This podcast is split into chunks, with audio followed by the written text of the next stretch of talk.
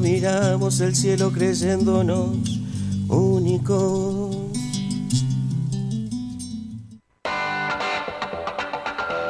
Cuando la suerte se pone esquiva, barajar y dar de nuevo.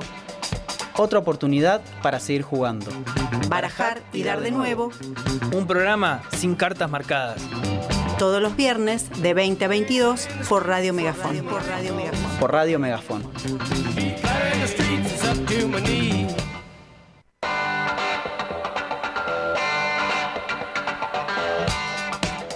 Muy, pero muy buenas tardes y sean todos bienvenidos a esto que es Barajar y Dar de nuevo. Mi nombre es Agustín Graf y estoy junto a Nicolás, Nahuel y Paula Pedraza. ¿Cómo andan? ¿Todo bien, compañeros? Bien, todo bien. Buenas tardes a todas, a todos, a todes. Este, por fin otra vez equipo completo.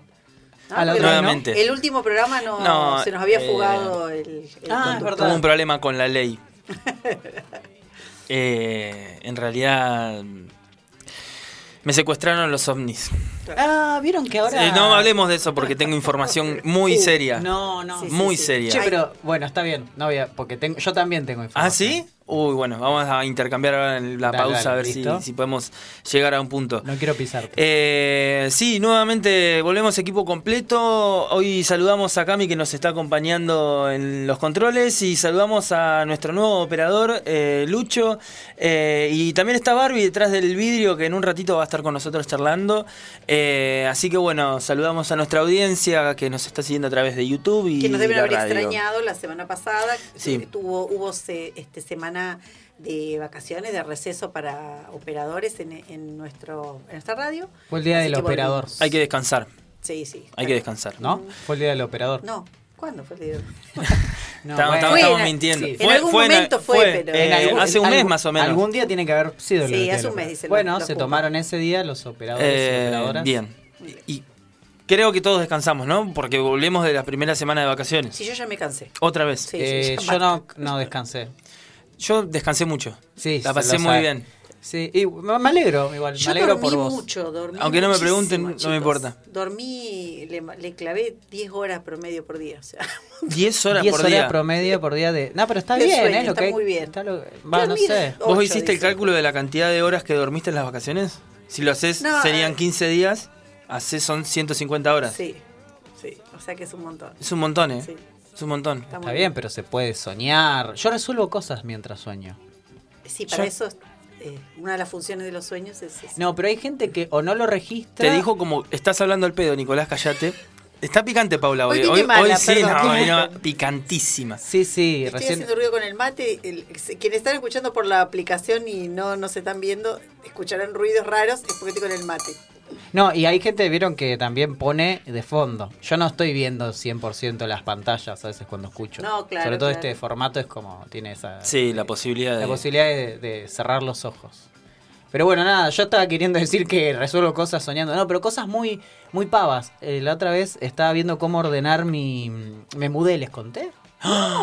No, esto es- está pasando en vivo, señores. ¿eh? Está pasando Está, en vivo. en vivo. Esto, de- no, bueno, igual no pasó en vivo, me mudé hace un tiempo ya, pero... eh, ¿Te mudaste? y- sí, me mudé muy cerca en realidad. Bueno, no importa. Cuestión que Ahora estaba- entiendo por qué está llegando temprano a la radio. No, no, no, no, no porque, no porque literalmente el domicilio es el mismo. Ah, Ah, Ajá. el, Eh, el chusmerío vendrá después. A ver. Complicado. Bueno, pero la cuestión es que estaba pensando cómo ordenar el espacio, ¿vieron? ajá. Y no lo podía resolver. Despierto, no sé, seré más boludo despierto. Y me, me dormí y lo soñé. Y me soñé. También una vez soñé, creo que les conté acá. Y lo Eh, soñé. el sí, lo soñé, sí lo soñé. Claro, Eh, el- sí lo soñé y mm, el primero de enero de este año me corté el pelo, me rapé. Mm. Y dije, ah, claro, lo soñaste y por eso lo hiciste. No, no, no, lo deci- deci- tomé una decisión soñando. Me levanté y la ejecuté. No es que soñé que ¿Qué estaba te pelaste pelado. cuando te levantaste? Claro, me, pe- me, me levanté y Te pelaste dormido. Dije, ah, mirá. No. Me- dije, ah, mirá, o sea, tengo esta decisión tomada es como que me levanté con la decisión tomada. Capaz que soy el único, boludo. Después, Alguien, por favor, si le pasa parecido. Por favor, si a alguien le pasa parecido, que comente No, a ahí mí en el chat sí de me YouTube. pasaba cuando estaba estudiando, cuando tenía que rendir un final al otro día o en al- un par de días, que se ve que me, me acostaba muy manija pensando en algo y a la mitad de la noche me despertaba porque no me acordaba co- o, o se me ocurrían cosas para demostrar, por ejemplo, de lógica y, y no, me, no me daba cuenta cómo, entonces me tenía que levantar. O sea, al principio trataba de no levantarme. Después me di cuenta que era peor, entonces me levantaba dos minutos, Confirmo. miraba algo y me costaba y seguía durmiendo. Pero si no, no podía dormir. A mí me pasa con la escritura o con la música. La música es mucho más difícil registrar, va, para, para mí, eh, más inasible, como que te levantás por ahí con una melodía, así que querés Ah, como... claro. Y es mucho más difícil recuperar sonido que escritura, o sea, que, que palabras. A, a mí me pasa. Pero sí, con la escritura, me- eso Claro. de que me levanto y, ah, ta, viste, la escribo, y capaz, claro, son las 4 de, de la madrugada, y me vuelvo a dormitar un rato y de vuelta me respiro. Eso cu- cuando estás con una idea, Sí. eh, como, de- de- tiene que haber algún fenómeno que se llame así, me gustaría que indaguemos en Sí, eso. Es como cuando estás preguntar. inspirado, entusiasmado Yo- o ansioso. A mí, a mí no me pasa. El que se bajaba enseguida, ¿viste? No, bueno. Bueno. el que se baja, el que se baja del chiste, ¿viste? Nunca te pasó. Eh, no, no, me olvido, me olvido. ¿De qué Eh, soñás? ¿De qué Ah. sueño? Sí, me- o sea, lo recuerdo, pero después se me, se- capaz que lo digo y cuando me despierto y pues Soñaré. no sé. Eh, Oh.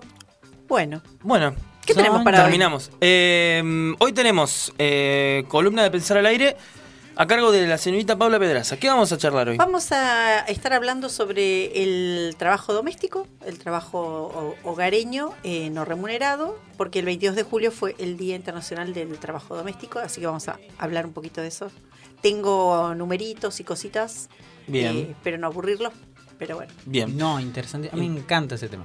Bien. un eh, Temazo. Hay noticias, pasaron un par de cosas Sí. durante la semana, eh, así que bueno, vamos a charlar de eso. Tenemos entrevista con...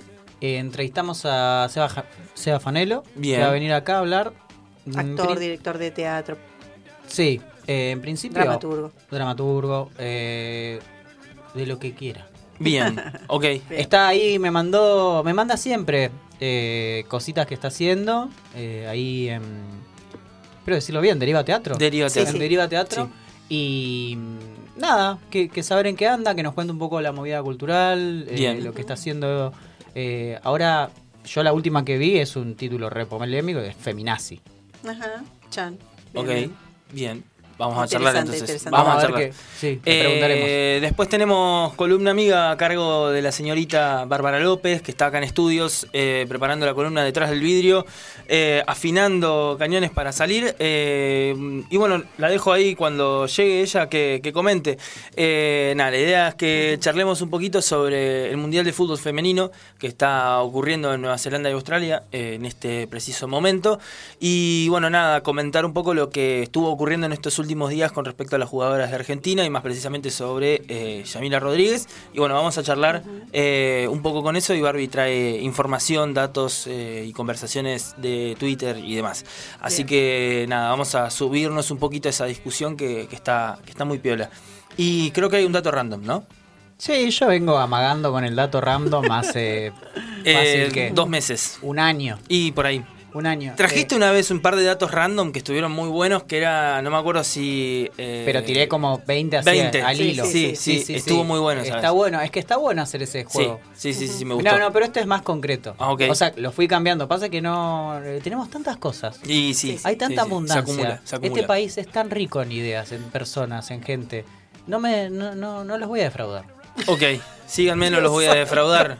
Volvemos a los 90, señores. Bueno, y también tenemos Botella al Mar, eh, ahora a cargo de Mauricio Giulietti, compañero acá de la radio también. Así que eh, nos vamos a ir a escuchar la Botella al Mar y después volvemos con Pensar al Aire.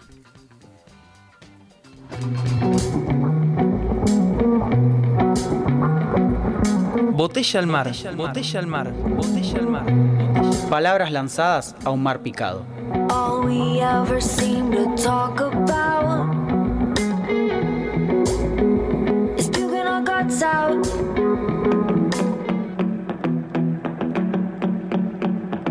Pensando al aire. Pensando al aire.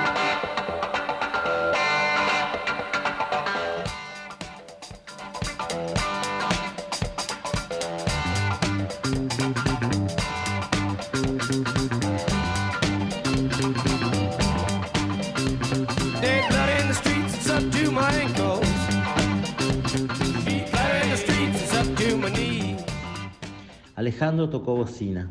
El sonido, más que alertar o denunciar, parecía pedir permiso o perdón. Eso lo enojaba bastante, sin embargo, era más fuerte que él pensar que la bocina era la mejor opción para avivar giles. Le molestaba también mucho cuando las personas usaban el teléfono celular en los semáforos. No solo le parecía una irresponsabilidad, sino también una estupidez. Pensaba en los tiempos de antes, cuando la comunicación era distinta, pero especialmente cuando no había tanto apuro. Alejandro no sabía cuál había sido el día, la hora, el instante en que comenzó a estar apurado. Recuerda algunos momentos sin esa ansiedad en el pecho, cuando la lluvia lo mojaba y no corría a encerrarse, al contrario, disfrutaba las gotas frías en sus manos, en su pelo. Cuando volvía a su casa manejando, poco le importaba el tiempo que tardara. Después de varios bocinazos largos y con una maniobra ágil pudo acelerar. Llegaría horario al partido. Nunca podía calcular con exactitud el tiempo. Siempre llegaba muy justo y esa adrenalina no era buena para la calma o la serenidad que el juego le exigía. Aunque sabía que era algo que hacía para divertirse, pero aún así no siempre se divertía. El trabajo era a veces mucho, demasiado. Las horas no eran tantas, pero el trabajo sí. Alejandro no estaba seguro de haber tomado una buena decisión al aceptarlo. Le pagaban bien, muy bien, pero sentía que en muchas ocasiones esto no alcanzaba. Tampoco sabía si había tomado bien la decisión de tener al perro, que todavía no tenía nombre, pero al que debía bautizar cuanto antes. Por ahora era perro, pero el miércoles o el jueves debía fijarse en su agenda. Lo llevaría al veterinario quien le preguntaría el nombre que todavía perro no tenía. Estaba a dos cuadras del club. Una obra, un corte, un desvío y Alejandro, sin posibilidad de tocar bocina, ¿a quién iba a culpar? Solo le quedaba insultar al intendente, al municipio, a los chorros de los políticos. Miró la hora, iba a llegar tarde, la hora que poco importa ya, porque ya es la hora en que debía estar jugando. Diez o quince minutos más daba lo mismo, porque ya era tarde. Estaciona, se pone los botines en el auto y baja con el bolso, trota. No le falta mucho para llegar, aunque las pantorrillas un poco le queman. Ve los jazmines blancos que trepan sobre el alambrado de la cancha 2. En la cancha 2 jugamos, dijo Nico. Se acerca, huele los jazmines, saluda a sus compañeros y entra a jugar. La pelota está lejos. Ve los jazmín- jazmines en el arco de su equipo. Corre hacia la mitad de la cancha. El jugador contrario viene corriendo. Es el negro Ramírez, ferretero del barrio de sus padres. Lo intenta trabar, no puede. Corre hacia el arco. Gambetea, traba, recupera la pelota. Corre hasta la mitad de la cancha. El negro se la quita de atrás. Corren y la pelota se aleja. Corren los pies del negro, la pelota. El arco, su perro, los jazmines, el aroma, el golpe. Alejandro ve una mariposa. Sus colores son imposibles de definir, son tantos, muchos, más de lo que pensó ver o imaginó ver alguna vez. La mariposa despliega sus alas con calma, puede ver sus antenas moverse con elegancia y escuchar el aleteo suave sobre los jazmines. Alejandro ve cómo la mariposa baila frente a sus ojos una ceremonia secreta, única, imperceptible. Sabe que esa mariposa está ahí unos instantes y mañana no. Sabe eso y sin embargo piensa en el trabajo, en lo estúpida que es su bocina, en el perro y en el partido, que ahora está parado porque él mira el cielo de jazmines. Jazmines de Mauricio Juliet. Pensando al aire. Pensando al aire. Pensando al aire. Ideas que te dan un respiro.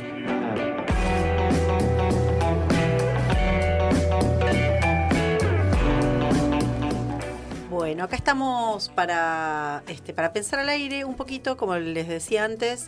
eh, el 22 de julio fue el Día Internacional del Trabajo Doméstico. Ese día se celebra desde, se, estableció en el 83, en el segundo encuentro feminista latinoamericano y del Caribe. eh, y la idea era tener un día para justamente problematizar, reconocer la, la- la contribución que, se, que hacen fundamentalmente las mujeres en los trabajos de- de- del hogar, ¿no? Cuando, cuando nos referimos al trabajo doméstico nos estamos refiriendo a las, a las tareas de cuidado hogareño, que puede ser la limpieza, la cocina, la organización de la vida cotidiana, el cuidado de niños y niñas y de personas mayores, ¿no? Que eh, lo, primero que voy a decir es que lo, que estamos diciendo es que esos, este, esos, esas esos cuidados, esa, esa tarea cae fundamentalmente en, este, en manos de las mujeres, ¿no? Y vamos a, a tirar algunos datos. Eh, se hizo en el- durante el 2021 la encuesta nacional de uso del tiempo, que es muy interesante, ya están los datos preliminares publicados eh, con un informe preliminar de, de octubre del 2022, muy interesante. Eh, y ahí, si nosotros miramos esa encuesta, o sea, que, que es reciente, podemos ver que las mujeres dedicamos un promedio eh, global a trabajar fuera de nuestra casa de 7 horas y media, ¿no? Eh, y eh, a, un trabajo adentro de las actividades hogareñas que es no remunerado de 6 horas y media, ¿no? Frente a los varones que si bien trabajan eh, fuera de su casa un promedio de 9 horas, adentro de la casa trabajan 3 horas y media, o sea, la mitad de lo que trabaja un- una mujer en su casa, ¿sí?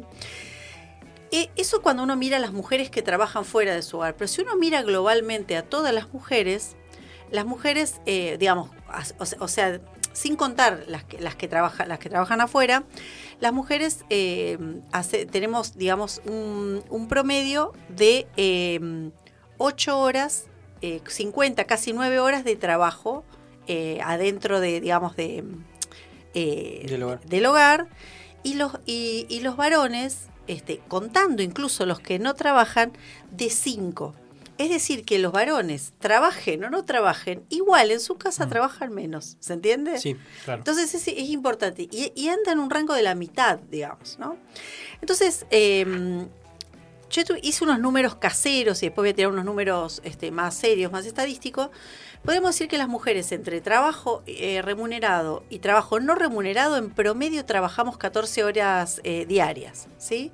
Entonces uno dice, bueno, pero ese trabajo... 14 horas diarias. 14 horas diarias, si vos sumás Claro. las 7 horas 37 horas y media que trabajamos en promedio fuera del hogar, más las 6 horas y media que trabajamos en promedio adentro de, de- de nuestro hogar, hace un total de 14 horas diarias. ¿no? Casi dos jornadas laborales. Casi dos jornadas laborales completas. Por una de esas jornadas no cobrás, ¿no? Entonces yo digo, bueno, ¿cuánto si- este, sirve? Yo voy a tirar un dato, un, dato casero que hice yo.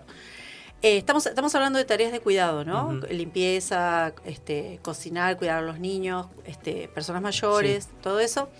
Si uno piensa en cuánto sale la hora de, de, de las trabajadoras de casas particulares, ahora eh, en agosto el, eh, va a ser por, por, por hora eh, 933 pesos. Si pensamos que las mujeres trabajamos 6 horas y media, son Mm. 6.064 pesos por día, o sea que en 20 días 121 mil pesos, ¿no? Eso es, eso es como mínimo. Estoy La- hablando, La canasta básica, más o menos, ¿no? claro, Sí. ¿sí? A eso aportamos. Si es el cuidado, eso pensando en el escalón más, más bajo del- del- de, las, de las tareas de, tra- de- de trabajo en casa particulares. Si es el cuidado de personas, es más. O sea, te vas a 150 mil pesos, ¿no? Porque el cuidado de personas, una niñera, por ejemplo, Es más horas. Es más horas, ¿no? Entonces, esa es una cuenta casera que yo hago. Si uno mira eh, las investigaciones oficiales, pero yo para decir que también podemos nosotros mirar esos datos, ¿no? Claro. Eh, si uno mira eh, en, en relación a esa encuesta, el trabajo eh, doméstico, que vuelvo a decir, en la mayoría de los casos eh, hacemos las mujeres, aporta al PBI un 20%. Eso quiere eh, que es el sector de mayor contribución a nuestra economía, después viene la industria y después el comercio. O sea que las mujeres, con nuestro trabajo no remunerado, aportamos más al PBI que muchas otras actividades, ¿no? Entonces uno dice, bueno, pero este, ¿por qué es esto así? ¿no? Entonces uno dice, bueno, está socialmente, digamos, aceptado, instalado, que es tarea de las mujeres y que además las mujeres lo hacemos mejor, ¿no? Sí, eso también es Está, una, está una instalado construcción la, muy la construcción de, de que cuidamos mejor a los niños, ¿no? La cuestión de lo biológico, de la maternidad.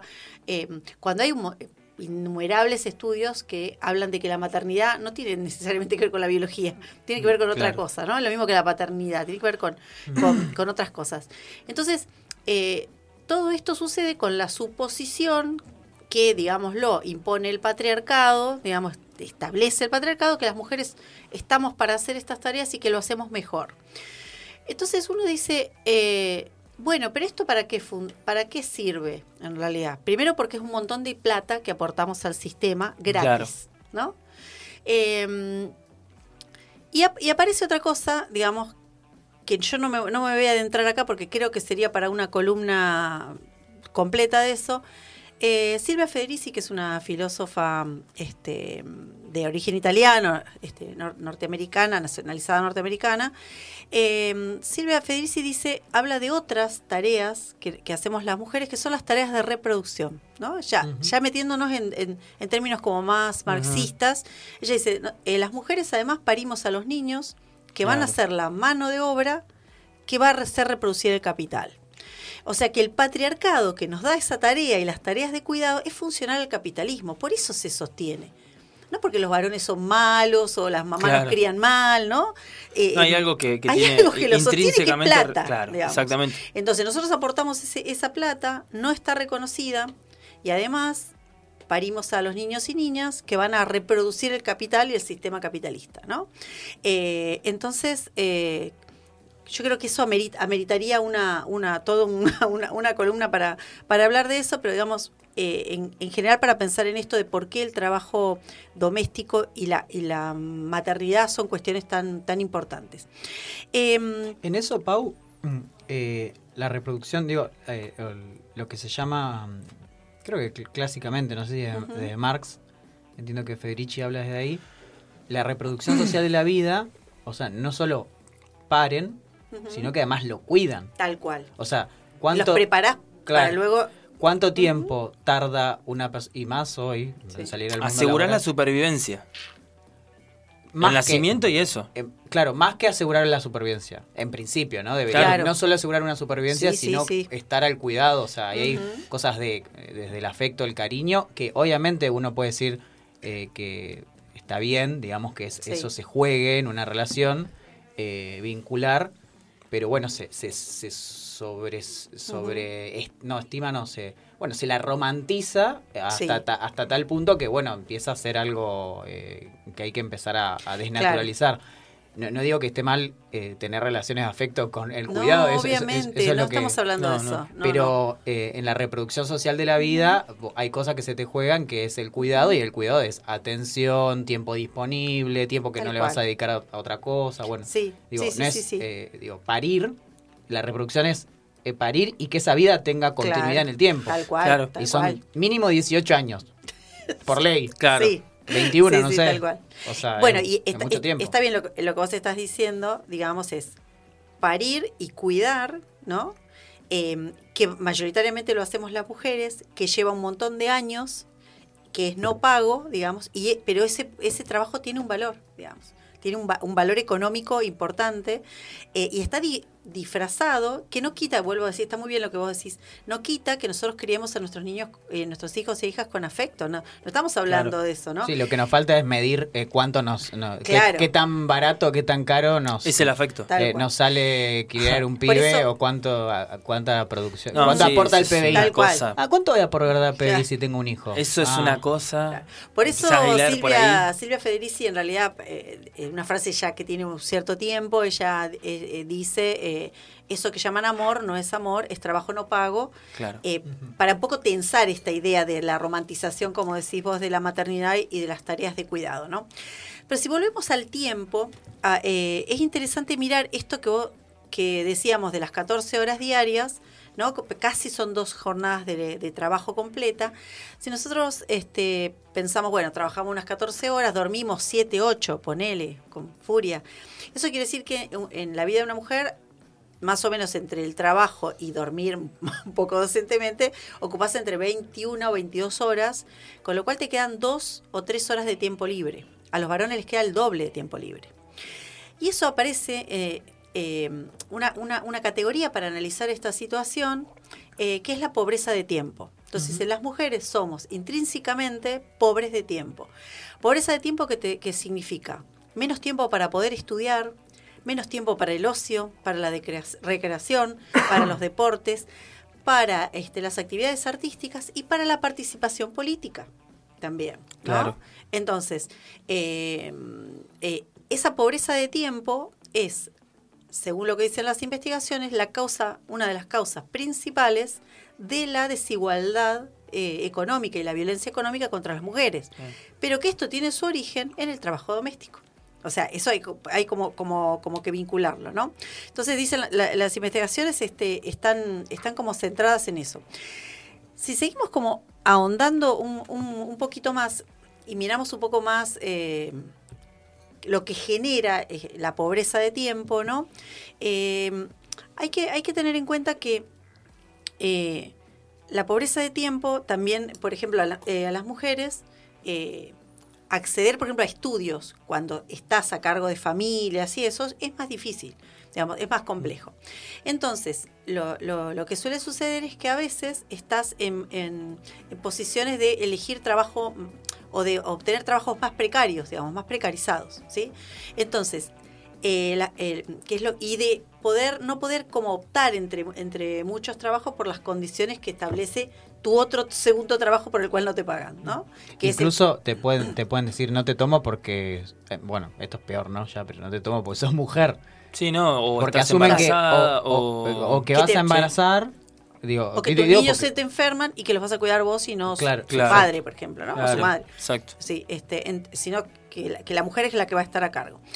A, a eso se le llama la pared de cristal, digamos, una pared que a vos te impide una, mo- una movilidad horizontal para acceder a otros trabajos, para moverte con cierta libertad en el mercado de trabajo, porque estás atada a tu otro trabajo no, no remunerado, ¿no? Y después está la cuestión del, eh, Del del- techo. del techo de cristal, que es la imposibilidad de acceder a cargos, digamos, de, de mayor jerarquía en los trabajos, eh, por esto, por la, la- la imposibilidad de dedicarle tiempo, de tener más flexibilidad en el tiempo, ¿no? Entonces el tiempo es una variable, eh, digamos, súper importante. Si a esto le agregamos que las mujeres cobramos por igual tarea un 31% menos de salario en promedio, ¿no? Quienes somos docentes no lo vemos eso porque cobramos igual, digamos, pero si uno mira la globalidad, Claro. los, los- eh, por mismo tarea, las mujeres cobramos un 30% menos, que es un montón. Aparece otro, otro este, fenómeno asociado a esto, que es no menor, que es la feminización de la pobreza. Es decir, cuando uno mira a la gente pobre en nuestro país, la mayoría de la gente pobre son mujeres. ¿no? Entonces, los hogares que están, por ejemplo, a cargo de mujeres, eh, como, como único sostén de, de familia, son más pobres que los este, eh, hogares que están este, eh, eh, con donde hay un- algún varón Sí, a dos- cargo dos que aporta. a cargo ¿no? o- y hay un varón, claro. Sobre todo cuando es un varón y se da este fenómeno de la de la mm, este, distribución de digamos de, de las tareas. Cuando es una mujer a cargo, esa mujer además tiene, si tiene hijos, esos hijos los deriva el cuidado en otras mujeres, que es o una niñera, una persona que trabaja en su casa, O familiar. o familiares, que también son mujeres, Claro. ¿no? Entonces, eh, y además, si miramos los, los niños de esos hogares, son un 15% más pobres que, lo- que el promedio de, de- de niños de los otros hogares. ¿Por qué? Porque sus mamás son más pobres, acceden a peores Claro. trabajos, ¿no? ¿Dónde empieza todo esto? En la distribución del tiempo del trabajo doméstico no remunerado. Mm. Ahí, ahí, si uno empieza a mirar cosas que, que normalmente están como sueltas, parecen sueltas, ¿no? Eh, están todas, todas tienen ese origen. Por eso, vuelvo a, a la, afirmación, esto es inherente a que el capitalismo funcione, ¿no? Y, mm, para, y para cerrar, eh, una cosa que también sucede respecto del trabajo, del trabajo asalariado, es que en general hay trabajos que están fuertemente feminizados, que es, como, que es la, la transposición de esa idea eh, que nos, nos pone el patriarcado de que las mujeres somos mejores para algunas cosas y para otras no. Entonces, las mujeres en realidad participamos fuertemente en, en tareas eh, de servicio doméstico, educación y servicios que tienen que ver con el saludo, con el, o sea, con el cuidado. Son todas Claro. tareas como de cuidado, ¿no? En el caso del servicio doméstico, el, el grado de feminización es del 98%, en educación el 75% y en los servicios sociales y de salud el 70%, ¿no? Eh, en cambio, en la, no sé, en la construcción el 2%, ¿no? Por, por ponerlo, en, en actividades primarias, productivas primarias el 11%. O sea que estamos, las mujeres participamos en, en- en actividades que tienen que ver a ese rol, que, digamos, que nos, eh, eh, que nos eh, otorga el, el patriarcado, ¿no? Eh, Y en el caso de la salud, yo tengo entendido que encima, eh, en general, los cargos más, más elevados, tipo, no sé, voy a decir, cirujano general, director Sí. de un hospital, son de varones. Es decir, Sí. hay más mujeres, pero los cargos jerárquicos eh, los ocupan Tal cual. más varones. Lo mismo pasa en el sistema, que está bueno que- porque uno piensa, bueno, en el sistema de salud, no sé qué, no sé cuánto. Pero también pasa, pasa. Bueno, acá lo vemos, eh, una cosa por la que yo siempre, a mí siempre me hace ruido, es que, por ejemplo, en, el, en nuestro sindicato Docente. docente, la mayoría de los compañeros que conducen son varones y es un sindicato con una tasa de- de- Altísima. de mujeres. Eh, y después en la universidad pasa, cuando uno mira el sistema científico y la participación de científicas, la mayoría son mujeres. O sea, vos tenés como, como un, un piso de, del 53% de mujeres, o sea, más que la mitad, pero cuando subís a los, a los escalones de, de cargos jerárquicos, estamos en el 20% y de investigadores eh, superiores, que son los poquitos, estamos alrededor del 15% las mujeres. Claro. Es decir, que ahí, ahí aparece el concepto de techo de cristal, ¿no? Entonces, lo que quería decir es, lo- eh, para cerrar ahora, es que esto, volver, volver a dónde arrancamos hoy, en el trabajo doméstico. Todo esto que estamos diciendo, que normalmente lo miramos fragmentado, que es la pobreza del tiempo, la feminización de la pobreza, tienen que ver, en esencia, con la distribución de, de las tareas este, del hogar. ¿sí? Eh, entonces, a veces... eh, parece una queja, ¿no? Cuando las mujeres decimos, las mujeres trabajamos en el doble de nuestra casa, es un trabajo no pago. Entonces te- recibís como comentarios acerca de, bueno, pero son tus hijos y vos las amás. Yo las amo, a mis hijas y ellas saben que las amo, pero es tra- un trabajo no pago. Claro. igual, Exactamente. igual, igual. De Así hecho, bueno. ahí mm, eh, algo que do- me, se me viene a la cabeza dos cosas. Una que cuando Aristóteles, un tipo bastante machista, eh, bastante digo porque hablaba Sí. de, explícitamente de la superioridad del, del varón sobre la mujer. Eh, la economía viene de oikos y de nomos, de leyes de, eh, del hogar, se podría decir, o de la casa. Eh, y la primer, eh, lo primero que había que saber administrar era, era la casa, digamos, los ingresos, las salidas, ¿no? Eh, Claro. Y bueno, eh, digo, del origen, inclusive la palabra, ¿no? Que hoy usamos como economía, eh, eh, tiene que ver con eso más concreto. Después eh, se ha ampliado muchísimo, pero claramente hay un, un núcleo ahí duro donde pensar eh, el- lo que tiene que ver con eh, el intercambio no solo de bienes y servicios, sino también eh, el lugar que tienen las personas, digamos, ¿no?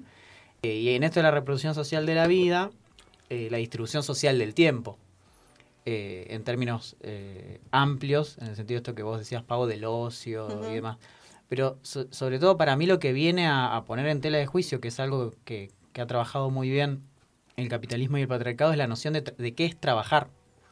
Porque cuando vos eh, pensás que eh, cuidar un, un niño o una niña, niña, no es trabajo, es porque, eh, nada, y operó ahí todo un imaginario Sí, social Sí. en, en el que te invisibiliza esa acción como algo que, que no es lo mismo que empleo, porque el empleo Sí. es una relación de dependencia, Pero es trabajo. Que es una ocupación. A mí es- esos son debates que hoy se tienen, ¿no? Sí. Una, eh, lo que se llamaría, creo que fue plan de ama de casa, ¿no? Lo que se hizo una vez.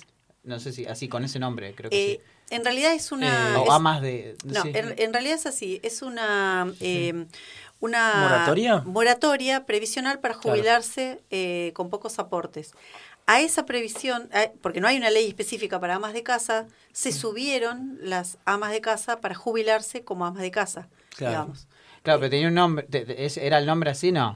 Se, di- se le dijo la, Se le la dijo ley, plan el plan de para amas de casa, pero en realidad se jubilaron. Lo que pasa es que lo- lo- eso lo que mostró justamente es que es que es que las mujeres necesitaban Jubila- Jubilarse. Jubilarse. No, no, porque. de esa tarea no lo, paga. Lo, lo que. lo- retomando también a Federici, ella algo que dice es: el primer problema de esto es que las mujeres están ocupadas. Ujú.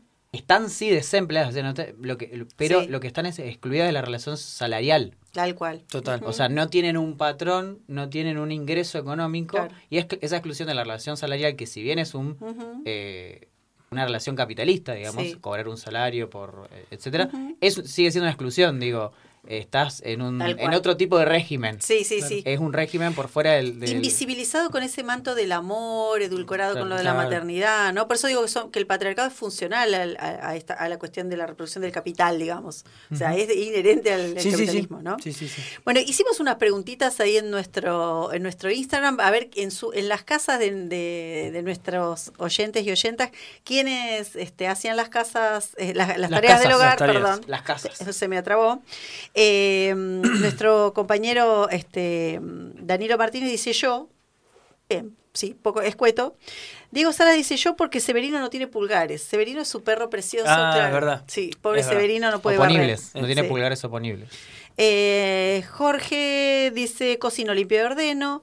Eh, Lorena dice no tengo otra opción que hacerla yo. Claro, o sea, hay ganas Gente de derivar. separada, me parece. Gente separada sola. ¿No? No se hacen las tareas de lo- del hogar, dice mi amigo Fede este, Olivero, le mando un abrazo. ¿No cocina? Sí, cocina y cocina rico y todo, pero Para mí eso es, eso, esa es parte de la producción. Yo porque yo hay otra discusión. Todo el mundo en algún punto trabaja. Sí, por trabajo entendemos eh, La ocupación la del producción, tiempo. claro, la ocupación del tiempo en la producción de la riqueza social intergeneracional. Wow. ¿Qué quiere decir eso? Si yo me ocupo, en e- ahí por ejemplo él está, si él es- hace de su trabajo, si se cocina Sí. a sí mismo, está reproduciendo su propia fuerza de trabajo. Claro. claro. Nada, eh, eh, eh, pero es así, Sí. o sea, si vos lo obviamente que no hay que pon- eh, empezar y, uh, estoy re alienado, estoy- me cocino a mí mismo, soy mi propio... No, no, no. Pero sabé que cuando vos te estás cocinando, te- tristísima la vida que del otro. claro, Sí. no, pero es parte de tu de, de- de alimentarte. Ahora, si no te alcanza el salario para eh, poder comer, no, pro- no puedes producir, eh, reproducir tu propia fuerza laboral. Claro. Entonces, eso te, te, te, te, te puede excluir de la relación salarial. Bien. Digo, es eh, para, digo para, eh, para no pensar que no se hacen esas cosas. Claro. Ahí este, di- eh, di- siguen los, los comentarios de, de los y las oyentes. Dice un oyente, deberían eh, todos los que viven en el hogar, la realidad, las femineidades, dice. Claro. Sí, ese eh, eh, parece para el meme, este, eh, este, ¿cómo se llama? El meme eh, realidad, expectativa. Expectativa, realidad. Eh, y bueno, y, y para, para, para cerrar, algunos comentarios más. Dice, los que viven en el hogar, aunque a veces hay especialistas en tareas como planchar. Yo digo, no planchen, gente. No planchen, No, no. es innecesario. Eso no es. Es otro prejuicio planchar. Nada, vivan la vida arrugado. Yo hace 20 años pedo. plancho. Yo No, te puedo planchar una camisa. Sí, sí, sí. Ponele cuando lo necesito de ir a un casamiento o una cosa así, como que bueno, me pongo un traje Zully, una camisita. Hay momentos. Pero no te la, no te la plancho, la No, normalidad, yo ni en pedo. Y Ni hay, en mu- pedo. y hay mucha gente como este eh, Pablo Frisán, nuestro compa de la radio, quejándose porque la pobre gata no hace las cosas de lo. O sea, varios diciendo, Claro. ojalá lo hiciera mi, mi gatito, ojalá lo hiciera mi per-". Chicos, no explotemos a otros. Estamos, estamos tratando encontrar de. la forma de explotar a alguien más. Dios santo. Especismo. Claro. Es- Eso se llama Sí, especismo. sí, sí. Así No, que bueno. Además, no sé. Bueno, sí. Adiestrar al gato para que lave el piso. Hay una cosa que Una no, cosa toqué en el tema y dejo esto y, y nos vamos a escuchar una, una musiquita. Eh, a veces en, las, en muchas casas eh, hay una, una- un, una- un cierto reparto de tareas entre varones y mujeres de la casa, pero la carga mental suele ser igual llevada por mujeres. O sea, el varón va a comprar Ah, sí, con sí, la sí, lista va. que le hizo la mujer. O eh, sabe, Sí, lava total. los platos y ahí O te tienen que Sí, sí, sí. vigilantear. Yo soy, no, yo soy re inútil con eso.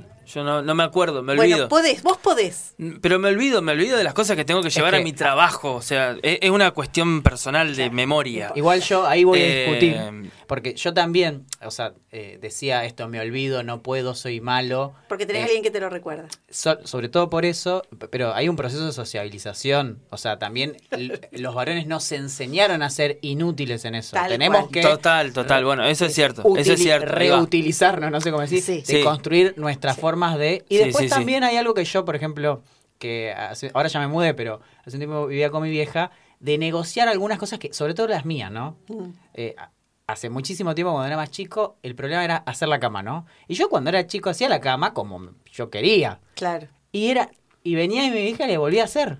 Y yo decía, bueno, no más, o sea, como ese tipo de negocio, decir, Ah, no, "Dejame". yo, no- ¿Se yo la- entiende? la- las habitaciones de mis hijas siempre han estado talladas y nada. No, pero a mí mi vieja venía y me hacía, eh, pero sobre lo que yo ya había He sacado ordenado. tazas así con, no sé, gente viviendo dentro de la Ah, taza porque quedó la taza el reino la- de Lisa. la chocolatada ahí. Claro, no, bueno, eso ya. No, eso no entro en las habitaciones de mis cosa, hijas que son chicas. siempre. Pero yo le, yo le decía como, bueno, de- si me sale, no te, o sea, como que ya era una cuestión más de quién hace la tarea, Claro. quién la hace mejor, en Claro. esto de quién la hace mejor.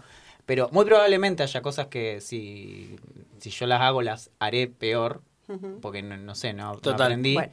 Pero después eh, hay cosas en las que nos tenemos que adiestrar, digamos. Sí, por eso Eh, invi- invito a, a los varones que nos están escuchando que comparten tareas en su casa, que piensen ahora, ya que comparten las tareas, quién hace la carga mental de esas tareas. ¿sí? Bien. Y con eso nos vamos a A escuchar escuchar una musiquita. musiquita. Dale. falta, que te hace falta, me da ternura, como lloras.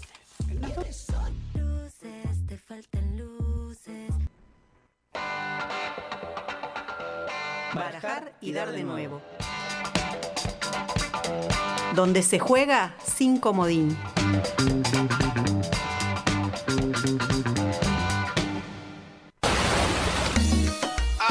Lo que pasó, pasó, pasó, pasó. El podio de noticias de la semana.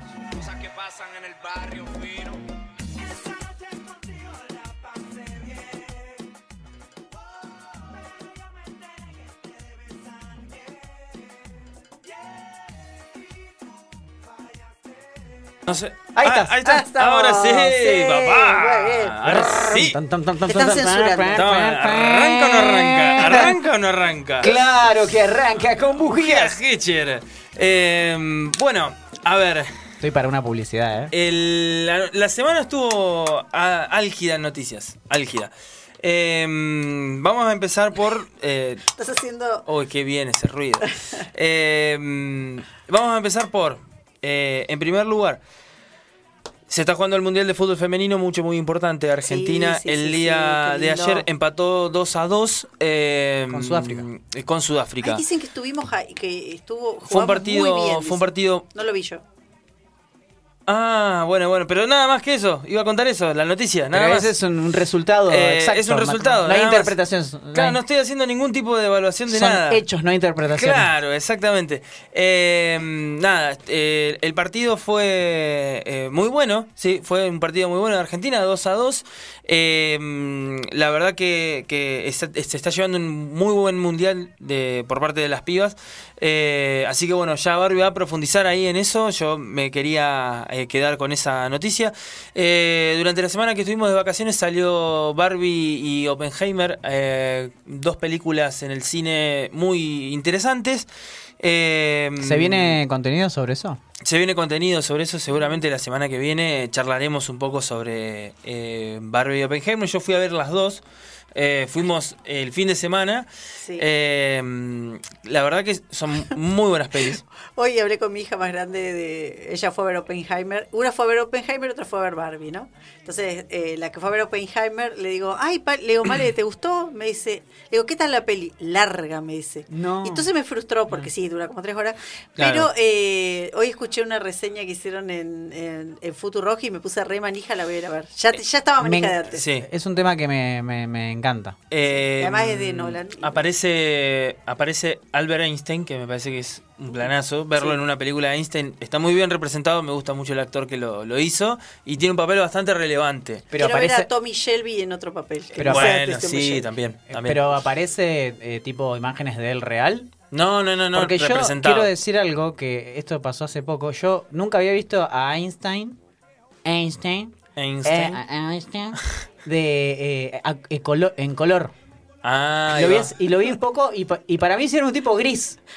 Vos sabés que las ni- los niños pequeños piensan que la gente era antes era Claro, como gris. Chaplin, Yo, ponele. yo a, a mi hermano más chiquito le decía, eh, cuando papá era chico no existía el color, le decía. Y, y una vez le fue y le preguntó, y como fue, la pregunta fue lo, de más, lo suficientemente eh, Qué maldad. rebuscada, maldad, mi viejo le dijo que sí, entonces él se quedó con la idea de que no existía el color. Y me empezaba a preguntar, ¿y cómo pe- empezó a aparecer el color? Uh, en la que me metí. Claro, Pero un nada. quilombo terrible. No, igual hermoso. Eh, bueno, también, eh, Oppenheimer, una buena película larga, eh, pero la verdad que yo no lo sentí en el cine, ¿eh? No, no estaba muy... en- eh, me, me- me enteré ahí en la sala que Estaba duraba drogado. tres horas. Estaba drogado también, sí, pero eh, la verdad que estuvo muy, muy buena la película. Me quedo con Barbie. O Ah, sea, me quedo con Barbie. A mí me gusta mucho ese director, entonces, Mm. este, va, Es Nolan. no de todo lo que ha El hecho, producto, pero- el pero producto sí. de Nolan siempre es bastante bueno, o sea, no, no defraudan los efectos, o sea, en la filmación, qué tipo de film y demás. Pero me quedo con Barbie. No, no, no, está, está afuera, nos está esperando Seba Fanelo afuera y le... Listo. Eh, así que, nada, si pueden ir al cine, es una muy buena tarea, es un momento muy lindo. eh, estas dos películas como, como la nueva propuesta. Eh, traigo una noticia de una ruptura relacional en el mundo de la farándula. Ruptura relacional. Eh, sí. de relación. Eh, sí, eh, Rosalía se separó de Raúl Alejandro. Eh, cuento esta noticia porque fue ¿Quién es eh, en la semana en la semana fue eh, furor en las redes sociales Sí, esta yo noticia. no sabía quién era Raúl Yo Alejandro. eh, tampoco. Tiene nombre de novela igual. De telenovela mexicana. Eh, Raúl, Raúl. No, Raúl. Raúl, así lo vi. Ah, Raúl. Raúl o Raúl. Se llama Raúl, pero le dicen Raúl. No, Raúl. no, déjame Raúl Alejandro. Es como, como- eh, viste, no sé. Juan, Juan de los, no sé. De los palotes. Eh, entonces, bueno, Raúl nada, Alejandro. hay que Fue un sí. momento muy tenso de la semana porque, bueno, nada, Rosalía estaba terminando su gira Motomami, eh, que terminó en París. Eh, y bueno, nada, fue bastante convulsionada toda la cuestión porque ya hacía varios meses que estaban supuestamente separados, que eh, se formalizó hace dos semanas recién. Y mm, la, la cuestión aparece por un supuesto engaño de Raúl Alejandro y bueno, reaviva toda una discusión de eh, la monogamia. Ah.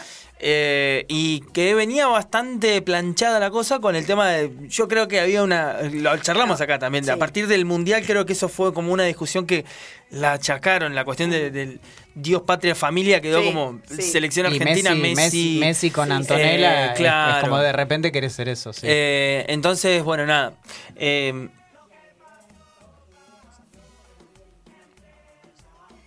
ah, ah, es verdad, Ah, es verdad. claro. Y aparte- Z Tangana quedó como medio dibujado ahí con el comentario. No, aparte ¿Por de qué? eso. ¿Quién es- ¿Por qué? ¿Qué pasó con Z Zetangana? Tangana era Z su pareja era anterior. ex. Era- ¡No! Sí, el ex. el ex. Ese sí sabía yo. Rosalía era. Pero le- pero- salió con Zetangana primero y después salió con Raúl Pero- Alejandro ahora. Pero de la eh, ¿cómo se dice cuando te pegan sin aviso? O sea, el chabón la comió Eh. porque de repente se separó. O sea, lo que lo que acaba de decir Barbie es que no le gustaba ningún hombre y estuvo con este pibe Hasta antes. que llegó este. Claro, claro. exactamente. ¿Y el otro qué fue? ¿Qué era? Bueno. No pregunto, capaz No, que no, pero no, No, sé. Eh, o sea, el transcurso de Zetangana hasta era un pelotudo.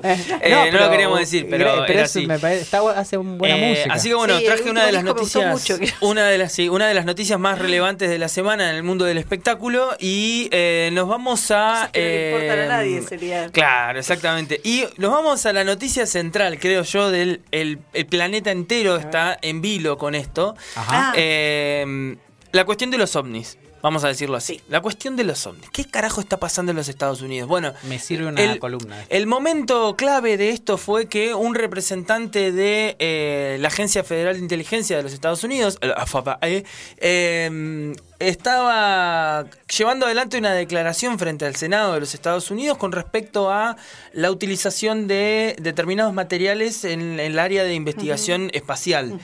Y en esa declaración se, se ve, no sé, en un, en un desvarío de la persona que estaba justificando algo que sabe- sabemos que justifican los- la gente del FBI Sí. como el culo. Bueno, le tiró y la pateó afuera totalmente porque Sí. la sesión del Senado se desvirtuó todo a partir de la declaración de ese tipo que dijo que eh, la NASA tenía material biológico no humano. Eh, y a partir de ese momento todo cambió. Eh, fue un A momento... partir de ahí todo cambió. Claro, sí. A partir de ese preciso momento, la historia de la humanidad. Eh, no, cambió todo porque la declaración vio a, a todo el Senado prestando atención a eso y todos empezaron a preguntar, pero ¿cómo que? ¿Qué materiales? ¿Qué tipo? Claro. Bueno, y, y eso volvió toda la sesión así, se tuvo que levantar, que esto, que lo otro, y llevó al jefe de la NASA a tener que hacer declaraciones con respecto a esto, que dijo, bueno, vamos Desde a hacer... Argentina.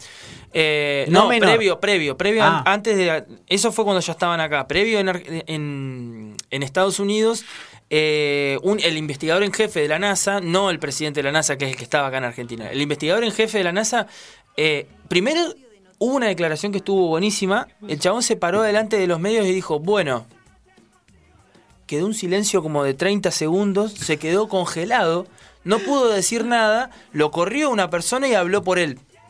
Después Ah, le muestro el video. eso- ese- yo Después lo le vi, muestro el pero video. era- era Eso marco- sí, era en el marco de esto. Ah, mirá. Eh, el chabón se quedó No, no ubiqué y esa. después salió a la luz que el chabón había tenido una CB hacía poco Pero y claro, que es- estaba es- recuperándose en la, eh, y se había quedado trabado y que todos los medios lo utilizaron como que Alien. no puede dar explicación y bueno, obviamente estaba la gente conspirativa que dice no, es un alien, Es que es salieron un los alien. memes de los Simpsons que aparece Homero y le saca la careta y es un, es un extraterrestre. ¿no? Ay, qué rápido que, que- Eh, que operan sí, es las, increíble. las redes sociales. Sí. Es increíble. Si pusiéramos esa creatividad eh, eh, puesta, no sé, al servicio de otra cosa, sería no sé. maravilloso.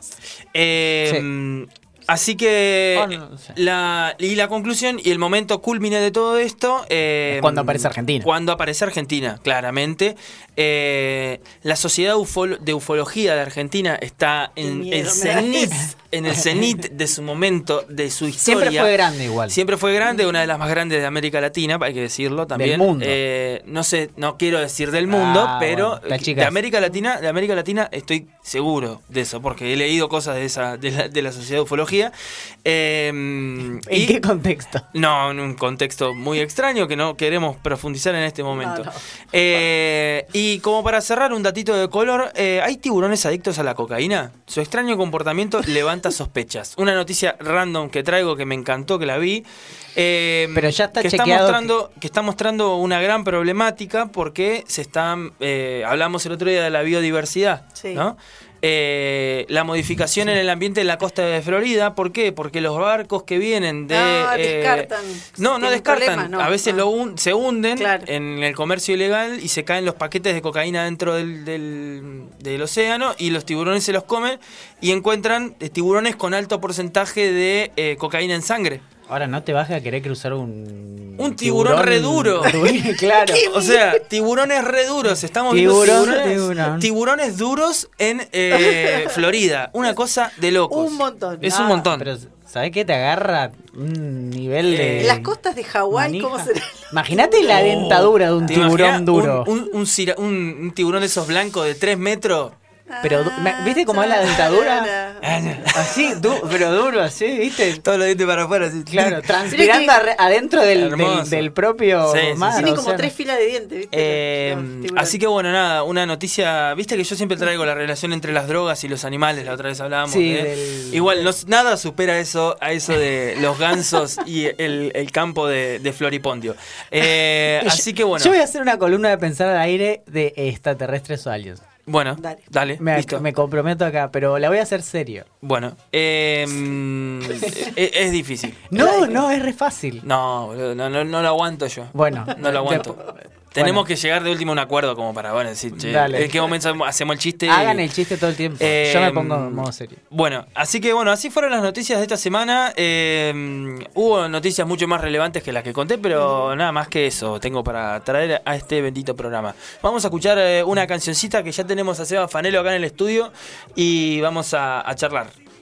Ya venimos. Y viene la, ta- la tanda, ¿no?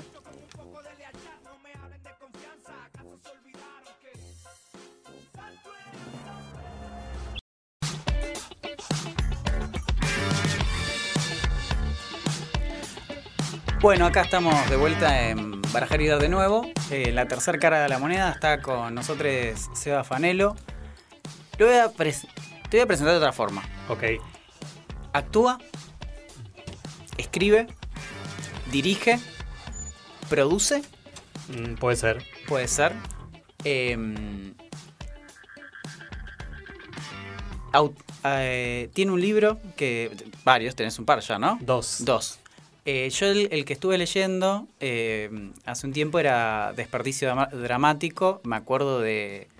Lo leí cuando, cuando te lo compré. Eh, empezaba con Bataille. Me acuerdo que había toda una introducción de Bataille. Estaba... No sé si Rol- Rolando... Bonato. Bonato ahí hacía de introducción. Y trataba acerca de... El primero de un... Bueno, no importa, no, no quiero adelantar. Después si querés comentarás. Escribe, actúa, dirige... eh, ¿Qué más? Soy docente. docente, eh, eh, da clases, enseña, aprenda, enseña, enseña y aprende. Em, Y ahora me, en realidad ahora me licencié, soy licenciado en enseñanza de las artes. ajá, esa es nueva. Esa es nueva. Mm. Bien. Y todo eso eh, con la excusa, Seba, de... mm, Nada, de invitarte acá eh, es como que tenemos como una referencia cultural. Siempre vos me estás pasando ahí novedades de Deriva Teatro. Seguramente hay otros espacios donde eh, activas cosas. Entonces, primero para que nos cuentes eh, en qué andas, qué estás haciendo, qué, qué te está moviendo, si viene algo nuevo que todavía en lo que estás trabajando eh, o escribiendo. y también, bueno, la, última que yo vi, o la anteúltima, ya no recuerdo, no creo que la última era con un título bastante provocador, fiel a tu estilo, que era Feminazi. También que- para que no, no, si querés contarnos... ¿Viste Feminazi? No, no, no la vi. Ah, la Ah, última que viste publicada. La última que me mandaste, Ah, claro. sí. eh, Sí, porque Feminazi se estrena el próximo sábado. Y en realidad el año pasado hicimos un preestreno, una van premiere, sin el final, en el marco de un festival que organizamos de un ciclo de teatro. Y ahora la hacemos entera. Así que venimos con funciones. Eso responde a la pregunta de qué estoy haciendo. Estoy en las puertas del estreno de Feminazi, que sería como mi última obra. Feminazi. ¿Y por qué esa palabra, eh, vamos a decirla así, maldita? Por lo que vos dijiste, por la fuerza provocadora que tienen las palabras. Eh, no es que yo cada vez que hago una obra estoy pensando a ver cómo la voy a llamar para que para que ah, produzca algo. La- la- el título también obviamente tiene que ver con lo que cuenta la, la historia, en este caso, que es una historia, que es, un- es una obra que se ciñe bastante a los relatos lineales, podríamos decir que es realismo, algo raro en mis obras.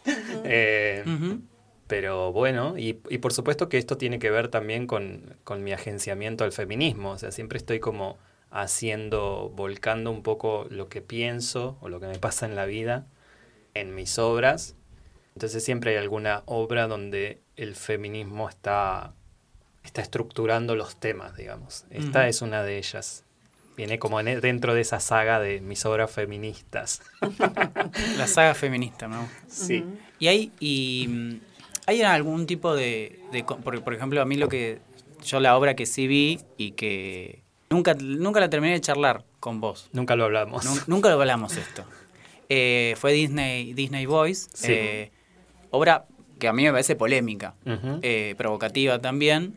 Pero de entrada uno, eh, el título es más amable. De- o si uno ve después la, la- la gráfica, bueno, se imagina que no va por ese lado, que es como más un juego. Sí. Pero en este caso, la- ya la misma palabra te anticipa la polémica, digamos. Sí. Yo no sé si vos tenés expectativa de que haya gente que se confunda. No sé si me, me explico. Yo creo que a esta altura ya no se confunde tanto la gente. Sí creo que pasaba un poco antes cuando hice el suicidio de la presidenta, por ejemplo, Claro. que estábamos en pleno kirchnerismo. La gente iba un poco a festejar, que parecía ser que en mi obra había como una denostación tremenda a la figura de la presidenta y de repente cuando llegaban se la daban con un palo porque era otra cosa. Em, Pero insisto en que no sé si pienso los títulos tan provocativamente. Me parece que se recargan también de algo, de algo fuerte después de ver la obra, después de tener la experiencia de, expecta- de expectación. Eh, y de última, si la gente se confunde o no y cae, para mí está buenísimo. Como está buenísimo que el, que el teatro o que toda arte siga teniendo esa fuerza provocadora. Eh, Que creo yo que estamos atravesando una etapa muy débil en ese sentido. Como de un arte conciliador con el Estado o un arte más menos eh, arriesgado. ¿Cómo te llevas con la corrección política? Mal, muy mal. Abrazo la incorrección, totalmente. Sí, sí, no. Me parece que es una nueva forma de censura, lisa y llanamente. La corrección política para mí es una nueva forma de censura. De hecho, me ha caído encima. Me ha caído encima porque eh, como el mundo se va actualizando y se va ayornando de dispositivos, esta suerte de, eh, de empezar a medir la libertad de expresión justamente en los espacios en donde supuestamente deben ser los más libres, qué sé yo, los espacios creativos. Entiendo igual, y esto me pasa cada vez por ir envejeciendo, de que todas las épocas tienen sus formas de censura eh, específicas, y es la que nos toca. En algún punto al principio te, te hace sentir mal, te, te bajonea, pero después yo lo entiendo como las coordenadas contra las que hay que apuntar.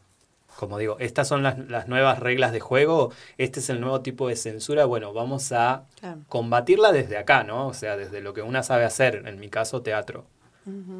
O sea, digamos como que a toda forma de sensibilidad, se podría decir, de una sociedad X le corresponde, no sé si necesariamente, pero algún tipo de forma de censura. Yo creo que sí, que no hay como una cosa sin la otra. Eh, a ver, no quiero comparar, por ejemplo, una dictadura con Claro. la corrección política. Me parece que las dictaduras o los regímenes totalitarios son como muchísimo más explícitos en el sentido de la censura, porque tipo se trata de cuestiones de vida o muerte. Pero bueno, eh, sí hay algo de ese orden, de, de una nueva moral y de, y de un nuevo señalamiento que se establece de formas más agazapadas. Y para mí la corrección política es eso. Totalmente es eso. Y no hay como en eso como, como un- una parte también que es como la autocensura de los, de, de- de los, de los artistas, digamos, las artistas que, que se eh, acomodan, quizás no explícitamente, o sea, quizás no conscientemente, cuando vos decís, bueno, eh, no voy a hacer esto porque si no, no me vienen a ver o lo que sea. No, no, no lo digo así, sino inconscientemente te, te vas. Lo que pasa es que son muy fuertes los dispositivos para mí que Mm. juegan ahí. Yo creo que los artistas muchas veces eh, agencian con el Estado sin saber que agencian con el mercado o producen en vez de crear, como se confunde, Claro. se confunden como esas líneas, ¿no? El mercado lo ha, lo ha tomado absolutamente Sí. todo. Es impresionante cuando una lee, por ejemplo, los fondos, eh, los, los subsidios o las becas que entregan o, o no sé, o los, o los mecenazgos que de repente aparecen para, para incentivar la creación artística, Sí. están llenas de reglamentos que coartan la libertad de expresión. Entonces, Claro. hay mucha gente que vos decís, qué bajón que esté creando en ese, en ese contexto. lugar Sí. eh, sin, porque digo, vos podés hacer lo que vos quieras como creador, como creadora, digo, pero si vos tenés una práctica independiente como la, la que en general tenemos aquí en esta provincia, muchos artistas, Sí. y además esta provincia se destaca por esa producción independiente. Muchos grandes artistas de acá, músicos, plásticos, visuales y, Sí. y de teatro, son artistas de resistencia, son artistas que tienen una gran, una crítica muy fuerte contra el mercado y contra el Estado. Y sobre todo con el Estado provincial se han peleado muchísimo, y aún hoy. Entonces, para mí es son tan fuertes los dispositivos que hasta se debilita todo, se debilita lo político, se debilita lo creativo, agenciando tanto, con tan poca crítica en esos dispositivos. Claro. Entonces, a veces creo que es que esa inconsciencia que vos decís está es real, porque, porque lo que falta es un ejercicio crítico que está siendo avas- avasallado para Claro. mí desde diferentes lugares. Eso que decías recién de, de- de mecenazgo, eh, ni hablar del rol del Estado, del mercado, digo, antes, antes eran, no sé si iniciativas privadas, llamarlo, pero algo así, era como gente que decía, che, vos sos bueno en esto, te, te tiro unos pesos. Pero yo una vez vi eh, no digo que esté mal, pero me, so- me, me- me sonó bas- bas- o sea, me hizo mucho ruido, una persona que se quejaba por los concursos literarios. Ah, por eh, qué género eh, ponían, cu- cuáles eran los criterios de evaluación. Y a mí lo que, eh, lo que me- se me jugaba ahí era eh, qué es lo que estás esperando vos de un concurso literario. totalmente. O sea, eh, no sé, está todo bien, pero si vos vas a querer que justo te toque el género que vos escribís y que te que evalúen con los criterios, justo en el, en el ámbito del arte, Sí. eh, donde la literatura, bueno, no sé, digo, como puede pasar de que justo tengas una re buena experiencia, que, pero si vos estás esperando que ese, ese lugar te avale o que las becas que existen, que no, no digo que estén mal, eh, porque para mí también es trabajar, eh, pero bueno, no sé, hay algo ahí que se escapa. Totalmente. Para mí, inclusive, a medida que he ido creciendo, he dejado un poco de radicalizar estas cuestiones de o estás de un lado o estás del otro. Yo creo que un artista puede eh, coquetear con ambos sistemas de producción. Eh, pero sí siento que pertenecemos a una región, y esto lo pienso en términos latinoamericanos también, en donde hay una fuerza creativa que tiene que ver con lo independiente, que tiene que ver con la autogestión y que tiene que ver con la marginalidad, si se quiere, en un sentido reivindicativo de esa palabra. O sea, hay un gran nivel poético en esos lugares. Y a veces ese nivel poético se ve cercenado por todos estos nuevos dispositivos que además, insisto, muchas veces es más mercado que Estado lo que está detrás. Ah. Y eso para mí hay que darse ese debate en la contemporaneidad, hay que poder pensarlo. Sí, incluso la, la- la trascendencia en vida eh, en relación al éxito, inclusive Sí. al éxito económico. Tampoco, no sé si será romantizar la figura de, de la gente marginada que después renace porque descubren la obra que era un genio y demás, que también tiene que ver con la forma de sensibilidad de la época. Pero si vos te la querés jugar eh, artísticamente por una apuesta, y bueno, que te puede ir. El éxito y el fracaso van a ser impostores, por lo menos. Claro. O sea, no- Sí, y el dinero además eh, no casi nunca está en esa ecuación. También eso por ahí es lo que hay que pensar en estos términos de romantizar o no romantizar.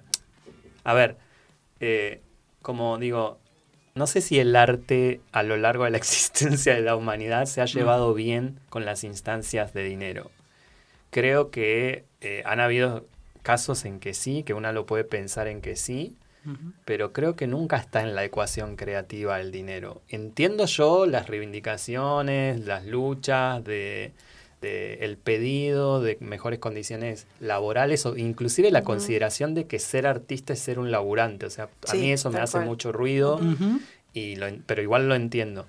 Ahora, creo que en, en el momento de lo creativo, y vuelvo a esto de cierta regionalidad, nosotras creamos eh, con grandes alcances poéticos sin un mango.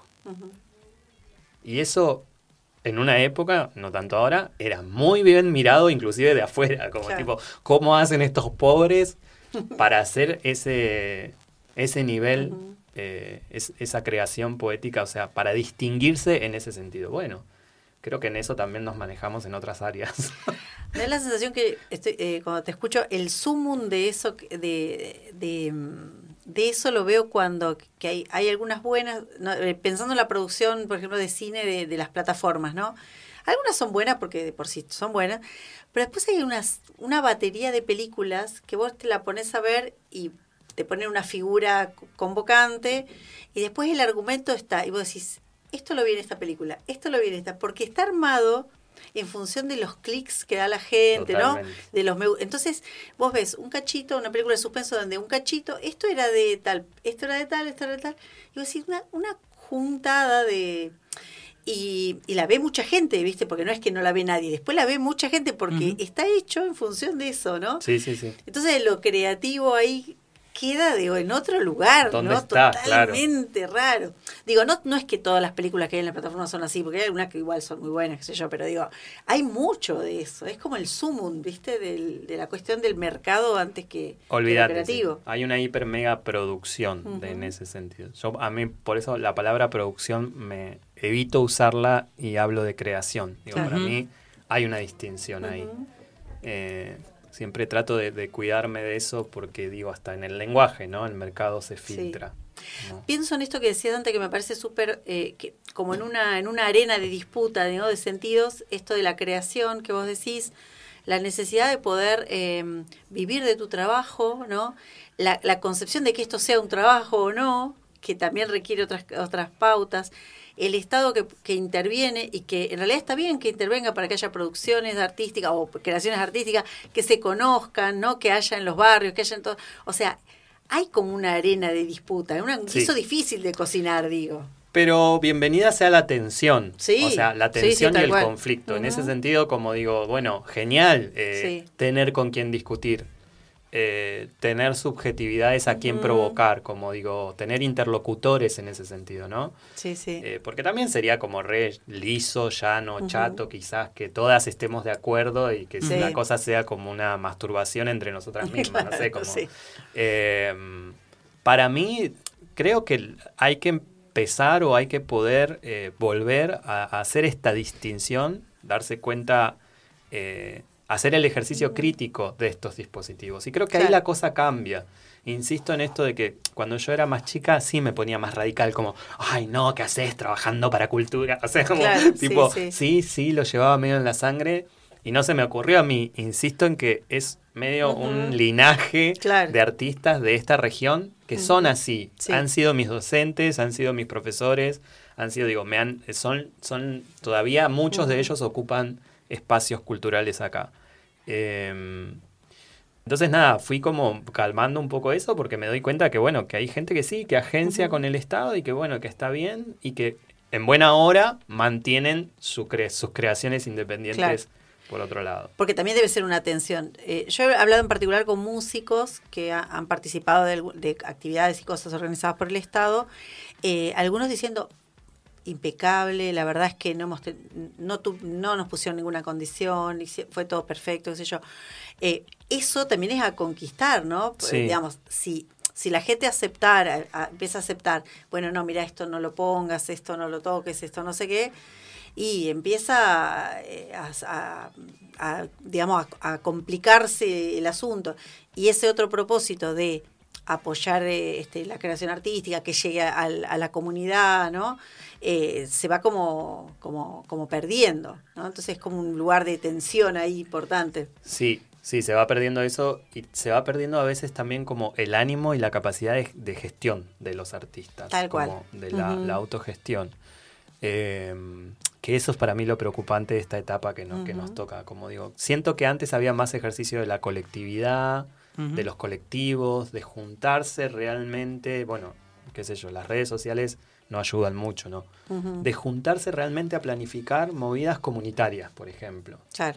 Eh, o los espacios comunitarios o, o los encuentros comunitarios eran intocables, intocables. Pero vos Sí. además crees que, digo porque eh, existe como dos maneras de verlo, mínimo. Que eso no solo tiene un- una cuestión política, sino que además eh, reivindica un nivel de vuelo poético. Sí, o sea, O sea, no, es- no- no es que, no, bueno, yo me la banco a pesar de que me vaya peor, sino no, es por esto, digamos, que yo puedo proyectar eh, mi creación de, de una mejor manera. sí, a ver, yo creo que teniendo ese ejercicio de lo político que brinda, en este caso, lo que brindaban los encuentros comunitarios y todo eso, a mí me parece que hay algo de todo eso que, por supuesto que está mm, intrínsecamente relacionado con lo creativo y con la cuestión poética, en un sentido de, de, no sé, de ya simplemente de tener más coordenadas de creación libertarias, libertinas, libres. eh, No, libertarias. Libertarias. Robémosle la palabra. Robémosle Sí, las sí, palabras a- recuperemos las recuperemos palabras. Recuperemos las-. Pero bueno, eso, o sea, eso, las mesas de discusión, las, bueno, porque hay muchos dispositivos, ¿no? Las roscas, sí, de los artistas, de juntarse, a gritarse entre esos, entre ellos, para después tomarse un vino, todo eso se lo ha llevado puesto la corrección Ah, política. Y, y- Se lo ha llevado puesto, ¿eh? Y en lo la- puede decir cualquier asambleísta de cualquier lado. Ya no se discute. No se discute arte. ¿Sabes qué? De nada, creo yo. No, en general, en general es Sí. cierto. Bueno, pero en la, en la política hay como que la gente se copa. eh, ¿Sabes qué? A mí me pasaba que me decían eh, de religión, de política y de fútbol, no se habla. No se habla. Pero a mí me gustaba mucho, siempre me gustó mucho el arte y algo que no se podía discutir era el arte. Porque Bueno, el arte acá, es- ten- acá tenemos un debate y este, porque el arte es subjetivo. Entonces, como el arte es subjetivo, a mí me gusta lo que me gusta y a vos te gusta lo que te gusta y, y no hay ningún criterio, no podemos establecer criterios en común acerca para valorar una obra. Y a mí me rompe mucho porque yo soy una persona que voy, que valoro las obras. Para mí no es lo mismo, yo ya lo he dicho muchas veces, pero no es lo Sí, mismo una obra una, que otra. una Claro. interna acá entre. Pero una cuestión es como discutir, eh, no sé, el aspecto crítico de la obra, como hacer un análisis crítico. Vos fuiste a ver una peli y, che, ah, bueno, en- sí, la discusión puede ser, es tan subjetiva que se puede ir para cualquier lado. Pero otra cosa es la subjetividad eh, del artista, digo, porque el arte en este caso es, es creado por personas, digo, como digo, y hay como ciertos acuerdos de esas personas que sí está bueno discutir. Lo político, por ejemplo, ¿no? Yo pensaba recién cuando decías, muchas veces nos dicen, de la política no se habla, bueno, poder hacer como esa diferencia. Una cosa es la política como macroestructura y otra cuestión es Es lo lo pol- político, o sea, las decisiones que una toma en la vida y cómo una se mueve en la vida. Y eso para mí hay que discutirlo en todos los ámbitos, como Claro. no solo en, en el del arte. Digo. Ujú. Dos- tengo dos preguntas y después eh, te quiero preguntar por, por lo que se viene.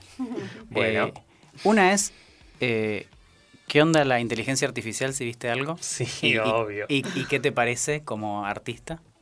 Y la otra es si seguís sosteniendo, yo re- espero citarte bien, que dijiste que Ibsen ya lo hizo todo. Una, Ah. algo, algo así. Ok. Eh, bueno, y si seguís de acuerdo con esa afirmación. Bueno, vamos con la primera. ¿Qué onda la inteligencia artificial? Yo creo que, bueno, ahí, ahí, a ver, el mainstream de los actores cinematográficos que laburan mucho con un sistema tan mainstream, obvio que iban a entrar en problemas, olvídate. Se dieron sus derechos de, de imagen hace un montón de tiempo. Entonces, echa la ley, echa la trampa, olvídate. O sea, les iba a pasar. En ese sentido yo veo todo como, desde acá, desde Sudacalandia, lo veo todo como con cierta ironía y como pensando, uy, ¿qué obras, qué obra puedo hacer con esto? Porque bueno, el teatro es un, el teatro es un lenguaje muy primitivo y lo, y lo que tenemos que poder pensar es que no ha perdido nada de su primitividad. Como Una sigue vi- siendo un lugar donde vos tenés que ir cuerpo a cuerpo a juntarte con el otro, con la otra y verte. Y eso no, no, o sea, no nos los van a sacar nunca. Entonces, por eso sobrevive también este lenguaje tan arcaico. Y entonces, en ese sentido, yo siempre celebro que esté afuera de los medios, de la, del, del mercado, de, de las plataformas. No hay manera de que sea atrapado. Algo inapropiable ahí. Yo me acuerdo de un meme que, que era mm, algo así como eh, cómo iba evolucionando el, el- la, la fotografía, el cine, qué sé yo, hasta que daban la vuelta y llegaban al teatro. claro. o sea, pegaban la vuelta, digamos, ¿no? Y decían, ah, descubrimos el teatro. Era, De hecho, hay mucha gente en el cine, eh, no sé, puedo pensar acá en, en Gastón Duprá y Mariano Con, que en, en casi todas sus películas ellos están pensando de qué manera renovar el lenguaje cinematográfico muy vinculado al lenguaje teatral. Y de hecho llaman actores muy teatrales para hacer Sí. sus películas porque encuentran ahí algo en esa relación que les da lo teatral que tienen esos actores. Sí, para mí Sí. hay cierta primitividad del teatro que es intocable. Entonces yo miro lo, lo que pasa con, Sí, la, tal cual. tal con cual. la inteligencia Sí, sí, artificial y es un capítulo de Black Mirror, que dicho sea de paso, ya se estrenó el capítulo semanas antes, no sé si lo vieron, el de Salma Hayek. No, no Ah, llega, no lo vi no llega no, chicas, no. vean el primer capítulo de la última temporada de Black Mirror y es lo que está pasando con los actores. Bien. Es increíble cómo se adelanta el ¿cómo se llama Parker, el creador de Black Mirror? No me acuerdo. Impresionante sus guiones. Muy impresionante. La, vi- la vio, la vio La mucho vio antes de venir. que pase, sí. Bueno. Ibsen, Ah, ah, Ibsen estaba. No, no, sigo pensando lo mismo. Ibs- eh, Es que sigo pensando que en realidad todas las historias ya están contadas, que hay algo de, de volver al origen siempre, cuando... Esto lo dicen muchos dramaturgos, no, no, es, no es mío, como... Los temas parecen ser siempre los mismos. Eh, el amor, la muerte, eh, los grandes temas que toca el teatro o que narran los relatos en realidad parecen ser siempre los mismos. Una los va maquillando. Y en Ibsen, olvídate que están todos. bien. Bien. Vigencia. Bueno, vamos a ir cerrando, que está, tenemos nuestra columna amiga. Gracias, Seba, por este, por venir. Eh, nada, ya siempre es re interesante este, es- este, escucharte, hablar, pensar en, en algunas cosas. Eh, te- tenemos que hacer un debate de específicamente de eso. Sí, no me porque yo soy de la idea de que para mí lo, lo que te gusta es lo que te emociona y si te emociona para mí está bien. Porque no me gusta la discusión de lo que es bueno y lo que es malo. Y Nico dice que tiene que haber un parámetro para decir lo que es bueno y lo que es malo. Y yo me resisto Claro. fuertemente. Este, porque yo tengo gustos muy random. así. Entonces, no quiero que nadie me cuestione. Sí, por sí, me gustan, no, no, es sé, que los boleros. Y, Uno se implica. Y, a mí me Eh, gusta Sandro y me gusta Bach y me gusta claro. la cumbia villera, pero tengo Claro, que bueno, lo bueno y lo malo son órdenes morales. que Claro, tal ahí. cual. Sí, sí, sí, sí. sí. Oh, ay, no me hagan No, entrar, no me hagan entrar. morales No me hagan y encima re binómicos, como Sí, tipo, claro. siempre nos peleamos con lo binómico, pero Tal hay lugares cual. donde no entramos, ¿viste? Dejémoslo a- ahí y hacemos un debate específicamente de esto. ¿Les Me- parece? Yo vengo, yo vengo. No, Sí, no, sí, nos dale. matamos. Che, bueno, Seba, vayan a ver Feminazi. Eso. Sí, El- sí, dale, el pasanos ¿Qué, el qué se viene? Sábado 5, 12 y 19, 21 a 30 horas en Deriva Teatro, Feminazi. Bien. Son dos personajes, uno lo hago yo, otro lo hace Eva Friedman, una Ay, madre, Eva, compañera. Una madre y un hijo que eh, empiezan a destapar los típicos trapitos al sol Muy bien, mm, interesante. y se pudre Sí, sí, ahí sí. la escena al, al mejor estilo panelo, así que no se la pierdan. Bien, Buenísimo. Pueden Buenísimo. reservar en mis redes sociales. genial, bien, Bárbaro, bien, ¿querés bien. decirla? Sebastián Fanelo en Facebook o en Instagram me encuentran Bien. ahí o en el Facebook de Deriva Teatro del teatro. Perfecto. Genial, Bien, bien, entonces bien. Deriva Teatro, Feminazi, eh, sábado Sábados. 5 12 y... mi cumpleaños y 19. Ah, de cumpleaños entonces. Bueno, Sí. muchísimas gracias Seba por venir otra vez. Gracias a serás serás eh, invitado, invitada para El venir debate. a debatir. Nos vamos ahora a una musiquita y volvemos con la columna amiga. Dale.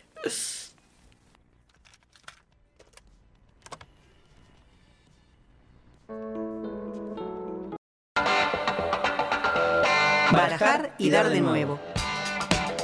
La suerte está de nuestro lado.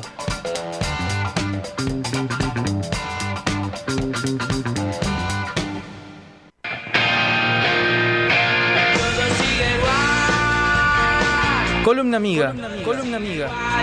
Es viernes y en Barajar hacemos previa. Birra, pizza y amigues. Birra, pizza y amigos. Birra, pizza y amigues.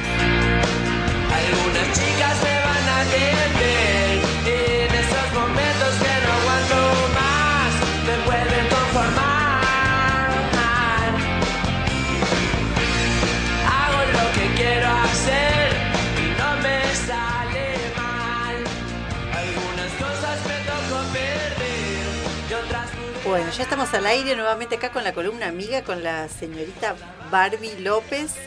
Este, para empezar, eh, casi, casi nos vamos a las manos acá en el- con el debate, en el, el corte, le queremos, quiero decirle a la audiencia, pero bueno, vamos a organizar ese debate para que, para que todo fluya, digamos, ahí, ¿no?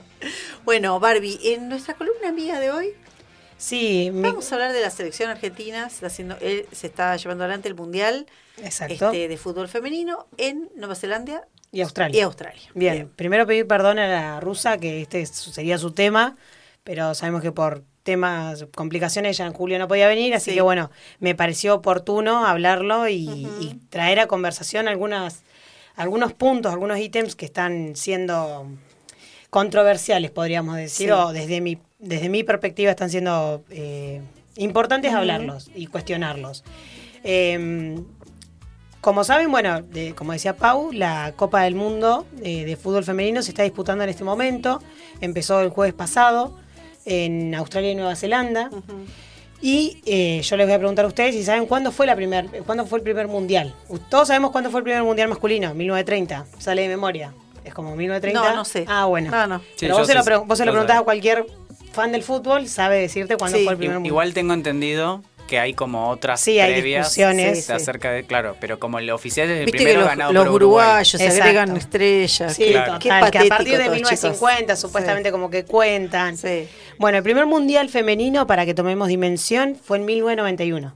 991. Ujú. Hace Nada. nada. Nada. O sea, eh, sí, casi 30, 30 años, 30 y pico de años. 32 años. Entonces eso ya nos está marcando una diferencia del recorrido del, del fútbol femenino Sí. versus el recorrido del fútbol masculino a nivel mundial, ¿sí? No a nivel eh, argentino, porque también hay otra Perdón, discusión. eh, los mundiales pueden haber empezado en el 91, pero el, el tra- el- el fútbol rentado, como Rentado. lo conocemos, viene ahora hace poquito y en poquitos países. Dependiendo en del país, Claro. dependiendo la federación, por ejemplo, eh, nuestra, nuestro país tiene el, el fútbol pago desde el 2019, Claro. pero que sea pago no quiere decir que cobren lo mismo, Tal ¿sí? cual. porque la equidad salarial entre un sueldo de jugadora fe- del femenino o un sueldo del masculino hay 40 mil pesos de diferencia. Sí. Sí, el, el básico es 87 mil pesos para las jugadoras femeninas y el básico para los hombres es 130 mil pesos para de básico. Claro, básico. Exacto. Porque después. eh, Después, dependiendo del club, dependiendo los, eh, el, el dinero que tenga el club para contratar o para... Claro. para- Básico te digo a nivel profesional, que, claro, que no, sos no, contratado. Está, bien, está bien. Eh, No, por digo, ejemplo... después se, se va a, a- es sideral la diferencia. Sí, sí, después Sí, hablamos por los de, premios. de contratos Sí. Con- multimillonarios. claro, multimillonarios, Sí, claro. Después, eh, hablando, eh, achicándonos, eh, a- perdón, acercándonos un poco más a lo que es el Mundial, en este momento se está disputando en, como dijimos, en Australia y Nueva Zelanda, lo que complica un montón ver los partidos. Yo en este momento estoy media Sí. difónica porque ayer me volví loca gritando los dos goles de, de la selección. Empatamos 2 a 2, como dijo Agus, contra Sudáfrica, el segundo partido. El primero lo Yo perdimos. no vi, dicen que fue un partidazo. Sí, la verdad, un partidazo. Dice que sea un poquito más de alargue y Ah, ganábamos. eh, para mí Portanova está haciendo muy tarde los cambios, pero bueno, Claro. son cosas a discutir. Eh, es interesante acá hablar sobre el, el- el recorrido de Argentina en las Copas Mundiales, ¿no? Porque eh, uno piensa, no, seguramente participamos hace un montón, o no, esta es nuestra cuarta participación Sí. mundialista, que para las pibas es muy importante, no es que eh, es fácil llegar a un mundial porque solo accedes al mundial por la Copa América Claro, son tres puestos que te da la Copa América. sí. Entonces eso, quieras o no, nos está complicando el acceso. Si no salís, eh, no salís, no ganás, o salís segunda o tercera, eh, no participás. El primer mundial en el que participó Argentina fue en el 2003 en Estados Unidos. Yo les voy a dar resultados para Sí. que empecemos a dimensionar cómo fue creciendo el fútbol también de Argentina. En donde compartimos grupo con Japón, Canadá y Alemania. Perdimos 6 a 0 con Japón, 3 a 0 con Estados Unidos y 11 a 1 contra Alemania. ¿Sí? Pero bueno, lo, lo histórico de este mundial fue que se registró el primer gol de Argentina en un mundial, de la mano de Janina Gaitán. 11, en el 11-1. Exacto, 11 a 1 contra Alemania. Segundo mundial Dijiste, perdón, 2000. 2003. Tres. Segundo mundial en el que participamos en 2007, en Brasil. Eh, perdón, tras vencer a Brasil en la Copa América y ser campeona, por primera vez en la historia también. Eh, y volvimos a quedar contra Japón y Alemania e Inglaterra, en el grupo A. Alemania nos volvió a hacer 11 goles y nosotros no pudimos hacerle ninguno. Japón nos hizo uno y Inglaterra 6 a 1. ¿Sí? Una vez más, anotamos un solo gol, que fue Eva González en este caso. Y después nos quedamos fuera de los dos mundiales entre medio y volvimos a participar en el 2019, con, en el Mundial de Francia. Que eh, acá volvimos a compartir con Japón e Inglaterra, pero el nuevo que estaba en el grupo era Escocia. Y este fue como el gran ¿Por qué nos momento. to- pero que estamos engualichados, nos va a tocar siempre Ah, Inglaterra, no, Alemania. pará, el grupo de ahora, Va. este grupo es el grupo de la muerte que nos tocó en este mundial. Contra Japón empatamos 0 a 0. Algo muy bueno. Por primera vez no perdíamos, No sería. perdimos. Muy bien. Contra Inglaterra perdimos 1 a 0. Contra Inglaterra, que es potencia. ¿Sí? Sí, Hablando tanto eh, masculinamente como femeninamente, en fútbol son potencia. Y contra Escocia fue eh, un- una remontada histórica que fue que perdíamos 3 a 0. ¿Sí? Y lo empatamos 3 a 3. en Ese el minuto histórico partido de no, pero yo me acuerdo, mi hermano se estaba recibiendo ese día y yo estaba en mi casa viendo el partido. Y era como, no, no, ya voy, ya voy, Claro, porque no sí, voy sí. a ir a la de mi hermano si están jugando las pibas, ¿entienden? Nadie dimensiona lo que es para, que yo el lo hablo, crecimiento. Sí, sí, sí. yo lo hablo con Agus mucho, nadie dimensiona lo que es para una chica que jugó al fútbol durante su ah, niñez, yo jugaba al fútbol en mi niñez, eh, que exista esto. O sea, No, porque yo no pude llegar a jugar en un club ni eh, a escuelitas de fútbol femeninas porque no había en su momento. Entonces, eh, que, que haya chicas que te están demostrando que sí se puede es un camino a seguir. Que yo le decía a Agus, danos, Sí.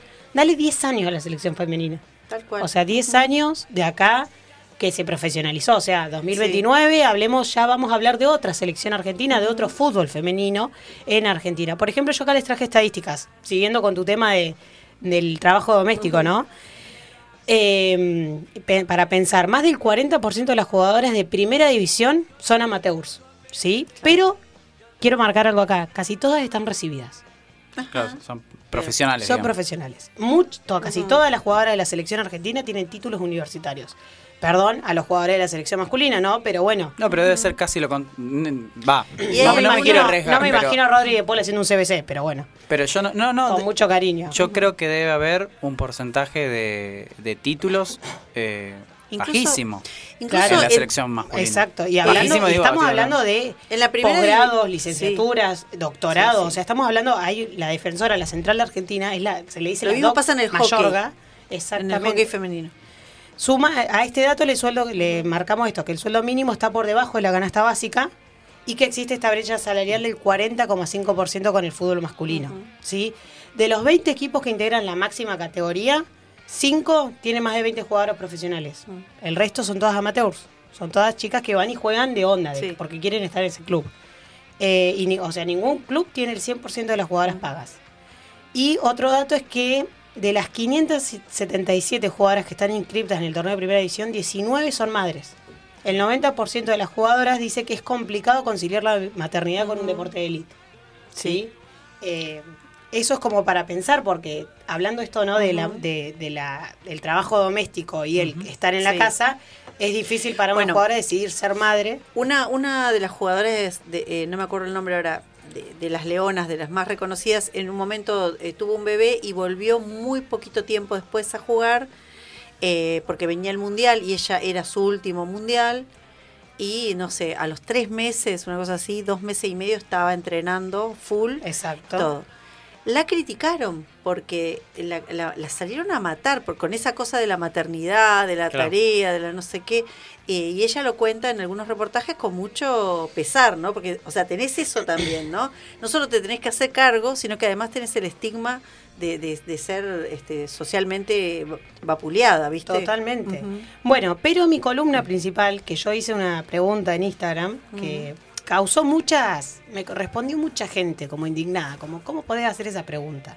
¿Sí? Ajá, de verdad, me dijeron, ¿en serio vas a preguntar si insultamos a Messi? Y yo dije, son todos unos cararrotas, porque yo tengo a más de uno que recuerdo que barrió a Messi o que Yo, insultó. yo lo insultaba. Yo Y nunca, lo debo que decir que nunca. Bien, yo tampoco, nunca. Siempre, hasta Ah. yo Siempre lo yo rebanqué, yo siempre lo estaba banqué. a, Higuaín, imagínense, o sea, No, bueno, ahí estás Claro, uno confundido. dice, yo Mazo. recontra, que era lo que hablábamos con Agu, esto de la idiosincrasia, la tenía como con las elecciones como, no, no, yo no te insulto a nadie que esté en la selección.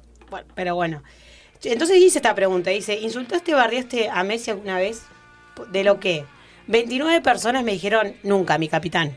O sea, como que, está bien, perfecto. Y tenemos un total de 15 personas que dicen, ¿puede ser que alguna vez? Sí, antes de la Copa América Mundial. Claro. Y sí, y lo sigo haciendo. Para los que lo siguen haciendo, bueno, me No, encantaría el que saber lo qué siguen está haciendo, pasando. pero por favor. Qué hater, loco. Tres votos hay. Jubilate, Igual los que jubilate. cambiaron en la Copa América son unos caretas. Quiero No, decir. yo, yo puse ese porque era para mí era una cuestión cronológica. Claro, es que por eso lo puse. Pero yo, yo, lo yo me acuerdo Yo lo muy, muy, muy claramente que cuando yo, cuando yo crecí, Messi todavía, o sea, cuando yo jugaba al, al fútbol de, de- de niño, eh, el ídolo seguía siendo Maradona, digamos. Claro, No exactamente. era Messi todavía. Entonces yo lo comparaba y seguramente reproducía lo que me estaban diciendo de que Messi no era lo mismo que Maradona, ta, ta, ta. Y yo me acuerdo del primer mundial de Messi puteándolo a Messi. Claro, obvio. Era un niño yo, si yo me veo mi y, edad y y- y tenía... también era un niño Messi. Sí, O sí, sea, pero sí. yo era más niño Claro, todavía. sí, yo ni- sí. Entonces yo seguramente estaba diciendo, después lo empecé a bancar. Bien. Pero me acuerdo, sí, muy claro de decir, no, es un pecho frío, ¿viste? ¿Qué sé yo? Volvete, a, volvete a ¿Qué España, ¿te que No, no sé, eso no Pero sé, había pero pecho expresiones frío. como volvete a España. No es lo mismo que Maradona. Yo me miré a los claro, mundial, era como exacto. fanático. Bueno, y ahora cuando, eh, o sea, se retire Messi, eh, ¿Qué va a pasar? va- van a decir todos, cualquiera que sea buen jugador, oh, pero no es como Messi. Ay, bueno, Dios santo. con respecto a esto hay dos, con- dos cosas que me, Me están pasando en, en el Mundial. Una que escucho a los comentaristas decir la pequeña Messi. Bien, ¿por qué comparamos una mujer con Sí. un hombre? O sea, digámosle por su apellido. ¿sí? Hay una Sí. jugadora italiana que tiene 17 años Es su debut en la Copa del Mundo y el apodo es la pequeña Messi. No, no, no, es No, claro. su apellido, ¿sí? Sí. Primero eso. Y después... Una vez le dijeron a Luciana Aymar si ella era la Messi del, hockey y ella contestó, eh, no, Messi es el, el Aymar del fútbol. Del dijo. fútbol. Bueno, Estefanía Vanini- justo, justo le, le queda bien el apellido porque Aymar Claro. era, Sí. era el ídolo de Messi. Estefanía Banini, que es la como la eh, capitana de corazón, porque la capitana es Marina Correa, la arquera legendaria de la selección. Estefanía Banini salió a hablar y dijo, no me comparen más. Yo soy Banini, mi apellido es Banini, Sí. no soy Messi, porque todos decían "Ah, es la Messi del fútbol argentino. Y tiene una gambeta espectacular, es una crack, todo, pero no quería ser comparada con Messi por estas mismas No, co- tal cosas de que no le gusta que la opaquen con la figura No, masculina. Y a todo esto sale, aparece el- la polémica de Yamila Rodríguez, que es lo que yo realmente quería hablar y cuestionar. Yamila Rodríguez eh, nació el 24 de enero de 1998 y se hizo muy famosa porque llegó a Boca con 18 años. ¿sí? Y de Boca Juniors se fue a jugar al Palmeiras. O sea, tiene una carrera profesional ya, Sí. con 25 años. ¿Qué pasó? Tiene un tatuaje de Cristiano Ronaldo en su pierna. Tiene Sí. a Maradona a un lado y a Cristiano Ronaldo del otro. Y salieron a... Pero ustedes no saben lo que es el hater que hay en las redes sociales de la AFA. De todas las jugadoras de fútbol femenino, o sea, de Romina Núñez, Estefanía Banini, Flor Bonsegundo, Vanina Correa, todas las que suben algo con Yamila, chicos, no les puedo creer, no puedo creer la cantidad de hombres que están, también deben ser trolls, ¿no? Pero, Sí. eh, ah, eh, le dicen de todo, o sea, cosas que no puedo repetir al aire, básicamente, o sea, yo te- les juro que me quería romper el celular un poco más, porque la juzgan por su pelo, por su eh, selección de orientación sexual, por su eh, estatura, por su contextura física. Y no, o sea, No, o sea, sí, sí, sí. eh, es O sea, no hay, ni siquiera está centrado en el tatuaje, digamos. Exacto, o sea, sí, ya- ya después parte se- de la idea de ser anti-Messi y a todo esto le dicen, eh, no sé, ayer salió un comentario que decía, leí muchos comentarios que decían ganen o laven. No. O sea, chicos, Claro. estamos en el 2023. sí. a Bueno, los hombres pero- aparte les hablo, no a las mujeres, porque las mujeres aparte todas salíamos a responderla. a- Vos entrabas al comentario de la FIFA y eh, a- respondía un hombre y a la respuesta había una, una mujer respondiéndole, ¿vos quién sos? O sea, No, claro. ¿qué te pasa? Yo, eh, comentario, ahí. a, a mí me pasa que claramente yo tengo dividida la cabeza en términos de ve- veo el fútbol de, de varones y no el de, de mujeres. Me Es que eso. tampoco hay mucha televisación. No. Partamos de esa base. La única, el único canal que lo pasa es Deport Sí. TV. El fútbol femenino. Claro, pero yo en el caso de que no pasaran el... te- le, digo me- haciéndome cargo, ¿no? Eh, pas- no pasaran el, el- el de la selección o no teniendo cable, que es lo que suele ser, eh, de alguna manera me la rebusco. Pero yo siento que lo que lo que está pasando es como una polarización, no sé, digo, tengo esa impresión como una polarización en términos de que la apropiación del fútbol femenino es de mujeres y el fútbol masculino... Yo te- conozco un par, tengo que- un par de amigos que miran. Yo tengo un amigo Ah, muy ok. fana de San Lorenzo que sigue a- Al- a- al equipo de San Lorenzo femenino porque además Claro. este, les va súper bien. Sí, así sí. que bueno, él es muy, muy fana de San Lorenzo, entonces sigue. Claro, pero llegar al límite de. O sea, yo me posiciono en el lugar raro, de. En el lugar de hombre, o que son casi. Son la mayoría hombres, lamentablemente lo voy a incluir y lo voy a generalizar. Ser hombre No, y estar bien. desde Argentina criticando a una jugadora que está en Australia, Nueva Zelanda, jugando su primer mundial. O sea, para ella es un montón. Ella tuvo que salir a poner una historia en Instagram que decía, por favor, basta, no la estoy pasando bien. Claro. ¿Entienden? O sea, no tomamos conciencia. Es más, me pone mal, me enoja, me dan, me dan ganas de llorar porque uno dice, no tomamos conciencia de lo que le está pasando a ella en su vida, que es jugar su primer mundial. Y lo más lindo que pasó, que es toda una reflexión para, para empezar a de modo de cierre, es que todas las jugadoras se pusieron en, misma sintonía a decir, bueno, no nos critiquen más. No, claro. O sea, lo que quieren, si quieren, aliéntenos, pero criticarnos no. Para criticarnos, es más, Romy Núñez, que fue la que ayer hace el empate con asistencia de Yamila Rodríguez. Claro, o sea, sí, eso sí. Yami Rodríguez entró al partido y lo- le cambió la cara totalmente. Por eso yo digo que Portanova para mí está como agarrándole los cambios. Eh, Yami Rodríguez, que es la mejor amiga, eh, perdón, eh, Romy, dijo, por favor no nos critiquen más que nos, nos daña, porque ella sigue Claro. las redes sociales. Imagínense que yo le mandé dos mensajes a Romy Núñez Mm. y le puso me gusta Claro. en Instagram. Estamos hablando de una persona con cuenta verificada, re- que está en otro país, que está entrenando todo. Entran a Instagram y leen los comentarios y Sí. leen los mensajes privados que le mandamos. Yo todo aliento, toda buena onda, porque lo necesitaban en ese momento. Pero mi. No, pero le, perd- o sea, no, no quiero comparar, pero digo, eh, o, o sea, lo voy a hacer. Sí, sí, No está bien, quiero- está bien. Digo, Messi. cuando dijo, eh, bueno, yo está todo bien conmigo, pero mis hijos se enteran. No, Claro. O sea, eh, Sí. eh, está todo bien. o sea, en algún punto traspasa la, la pantalla o te, no sé, te putean en algún momento. Ni- Claro. Pasa que ese nivel de virulencia también es de... de- eh, me sale el cagón decir, ¿no? Totalmente. Sí, sí, yo estoy me, acu- me- o sea, me- es- me suena a gente que está tirada en un sillón, eh, que muy probablemente... Viste que empieza a decir, corre, no sé qué. Claro. no El Tano Pazman, el mejor ejemplo. No, ese no era el que estaba sentado, que. Claro, "Ay, sí. dale". Sí, sí, pero el Tano Pazman era un tipo viejo, Claro, ya, entonces sí, no sí, le vas sí. a pedir que... Pero gente que vos muy decís... eh, no sé, yo creo que se puede criticar con el, no sé, incluso hasta lo del tatuaje, partido, che, no decir, che, ¿por qué no más, bien, tenés sí. como que, pero ya si te Claro, metes pero con que- cosas que no tienen nada que ver con lo futbolístico, ni siquiera con lo identitario del fútbol, sino con esta Mm. orientación sexual, est- eh, dichos que eh, yo no, no me meto mucho en las redes sociales, pero me imagino No, no la creatividad para el insulto. Bueno, y aparte, no sé, Sí. compararla con personajes que se parecen a ella en hombres, no criticar, a- o sea, cristi- critican a Yamila por ser fan de Cristiano y a Garnacho no. Claro. Y después salió esta contradicción que, bueno, meto a otra jugadora que es Sophie Brown, nacida en Estados Unidos, y hombres diciendo, anda, anda a jugar a Estados Unidos. No, claro, claro. pero a Nico Paz, a Luca Romero, A Messi. a Sí, sí. Claro, pero Messi justo nació acá, pero los que nacieron en Ah, otro país y eligieron Sí. la selección para jugar, no los criticamos. En cambio, Sophie Brown, porque es estadounidense, sí. Claro. Entonces, media pila, muchachos. No, o sea, no, tal No, cual. que le buscamos alentar. el. le- le- le- o sea, le digo, me hago cargo de mi gremio. Sí. Hago le buscamos el, el- el error para, para, para ver de Sí. qué manera nos metemos con el fútbol femenino y de- deslegitimarlo. Yo lo que, lo que eh. creo es que todavía no, no lo pudimos apropiar, o sea, yo me hago cargo de esto, no lo pudimos apropiar como sociedad de manera más igualitaria, decir el fútbol femenino es. eh, para todos, Exacto. ¿no? Sí. O sea, como que yo siento que todavía es para las mujeres. Exacto. Sí, tal cual. Sí, lo que estoy viendo es que jugamos más al fútbol más juntos, eso está Sí, bueno. eso sí. Que en el fútbol masculino hay toda una. eh, se, se mete, digamos, un montón de, de compañeras y compañeros que antes quizá inclusive se decía, no, no opiné, que no sabe nada. Claro, tal cual. Bueno, eso está cambiando. Lo que nos toca ahora quizás es apropiarnos de estos Sí, fenómenos sí, sí. culturales que además son masivos. Total. Ahora, para pasar el aviso, eh, el, El próximo partido. Próximo partido, miércoles 4 y, cuatro y media de la mañana, ¿sí? Bien. Fue el lunes a las 3 de la mañana, ayer Claro, a las está 9 de la noche y el miércoles yo me voy a levantar. Hay que levantarlo porque es la entrada. Si tenemos que ganar para ir octavos. Ganar, o si se da el resultado entre Italia y Suecia de empatar, también ganando. Claro. Pero bueno, yo creo que puede haber una histórica. Contra- también co- ot- otra. Jugamos contra, perdón. contra Suecia, Suecia, tercero en ranking FIFA. Claro, bien. Último No datito que tiro, el partido de ayer de la selección fue récord histórico en rating. Bien, Sí. bien. Vamos, apoyemos el fútbol, apoyemos a las pibas. Exacto. No seamos hater.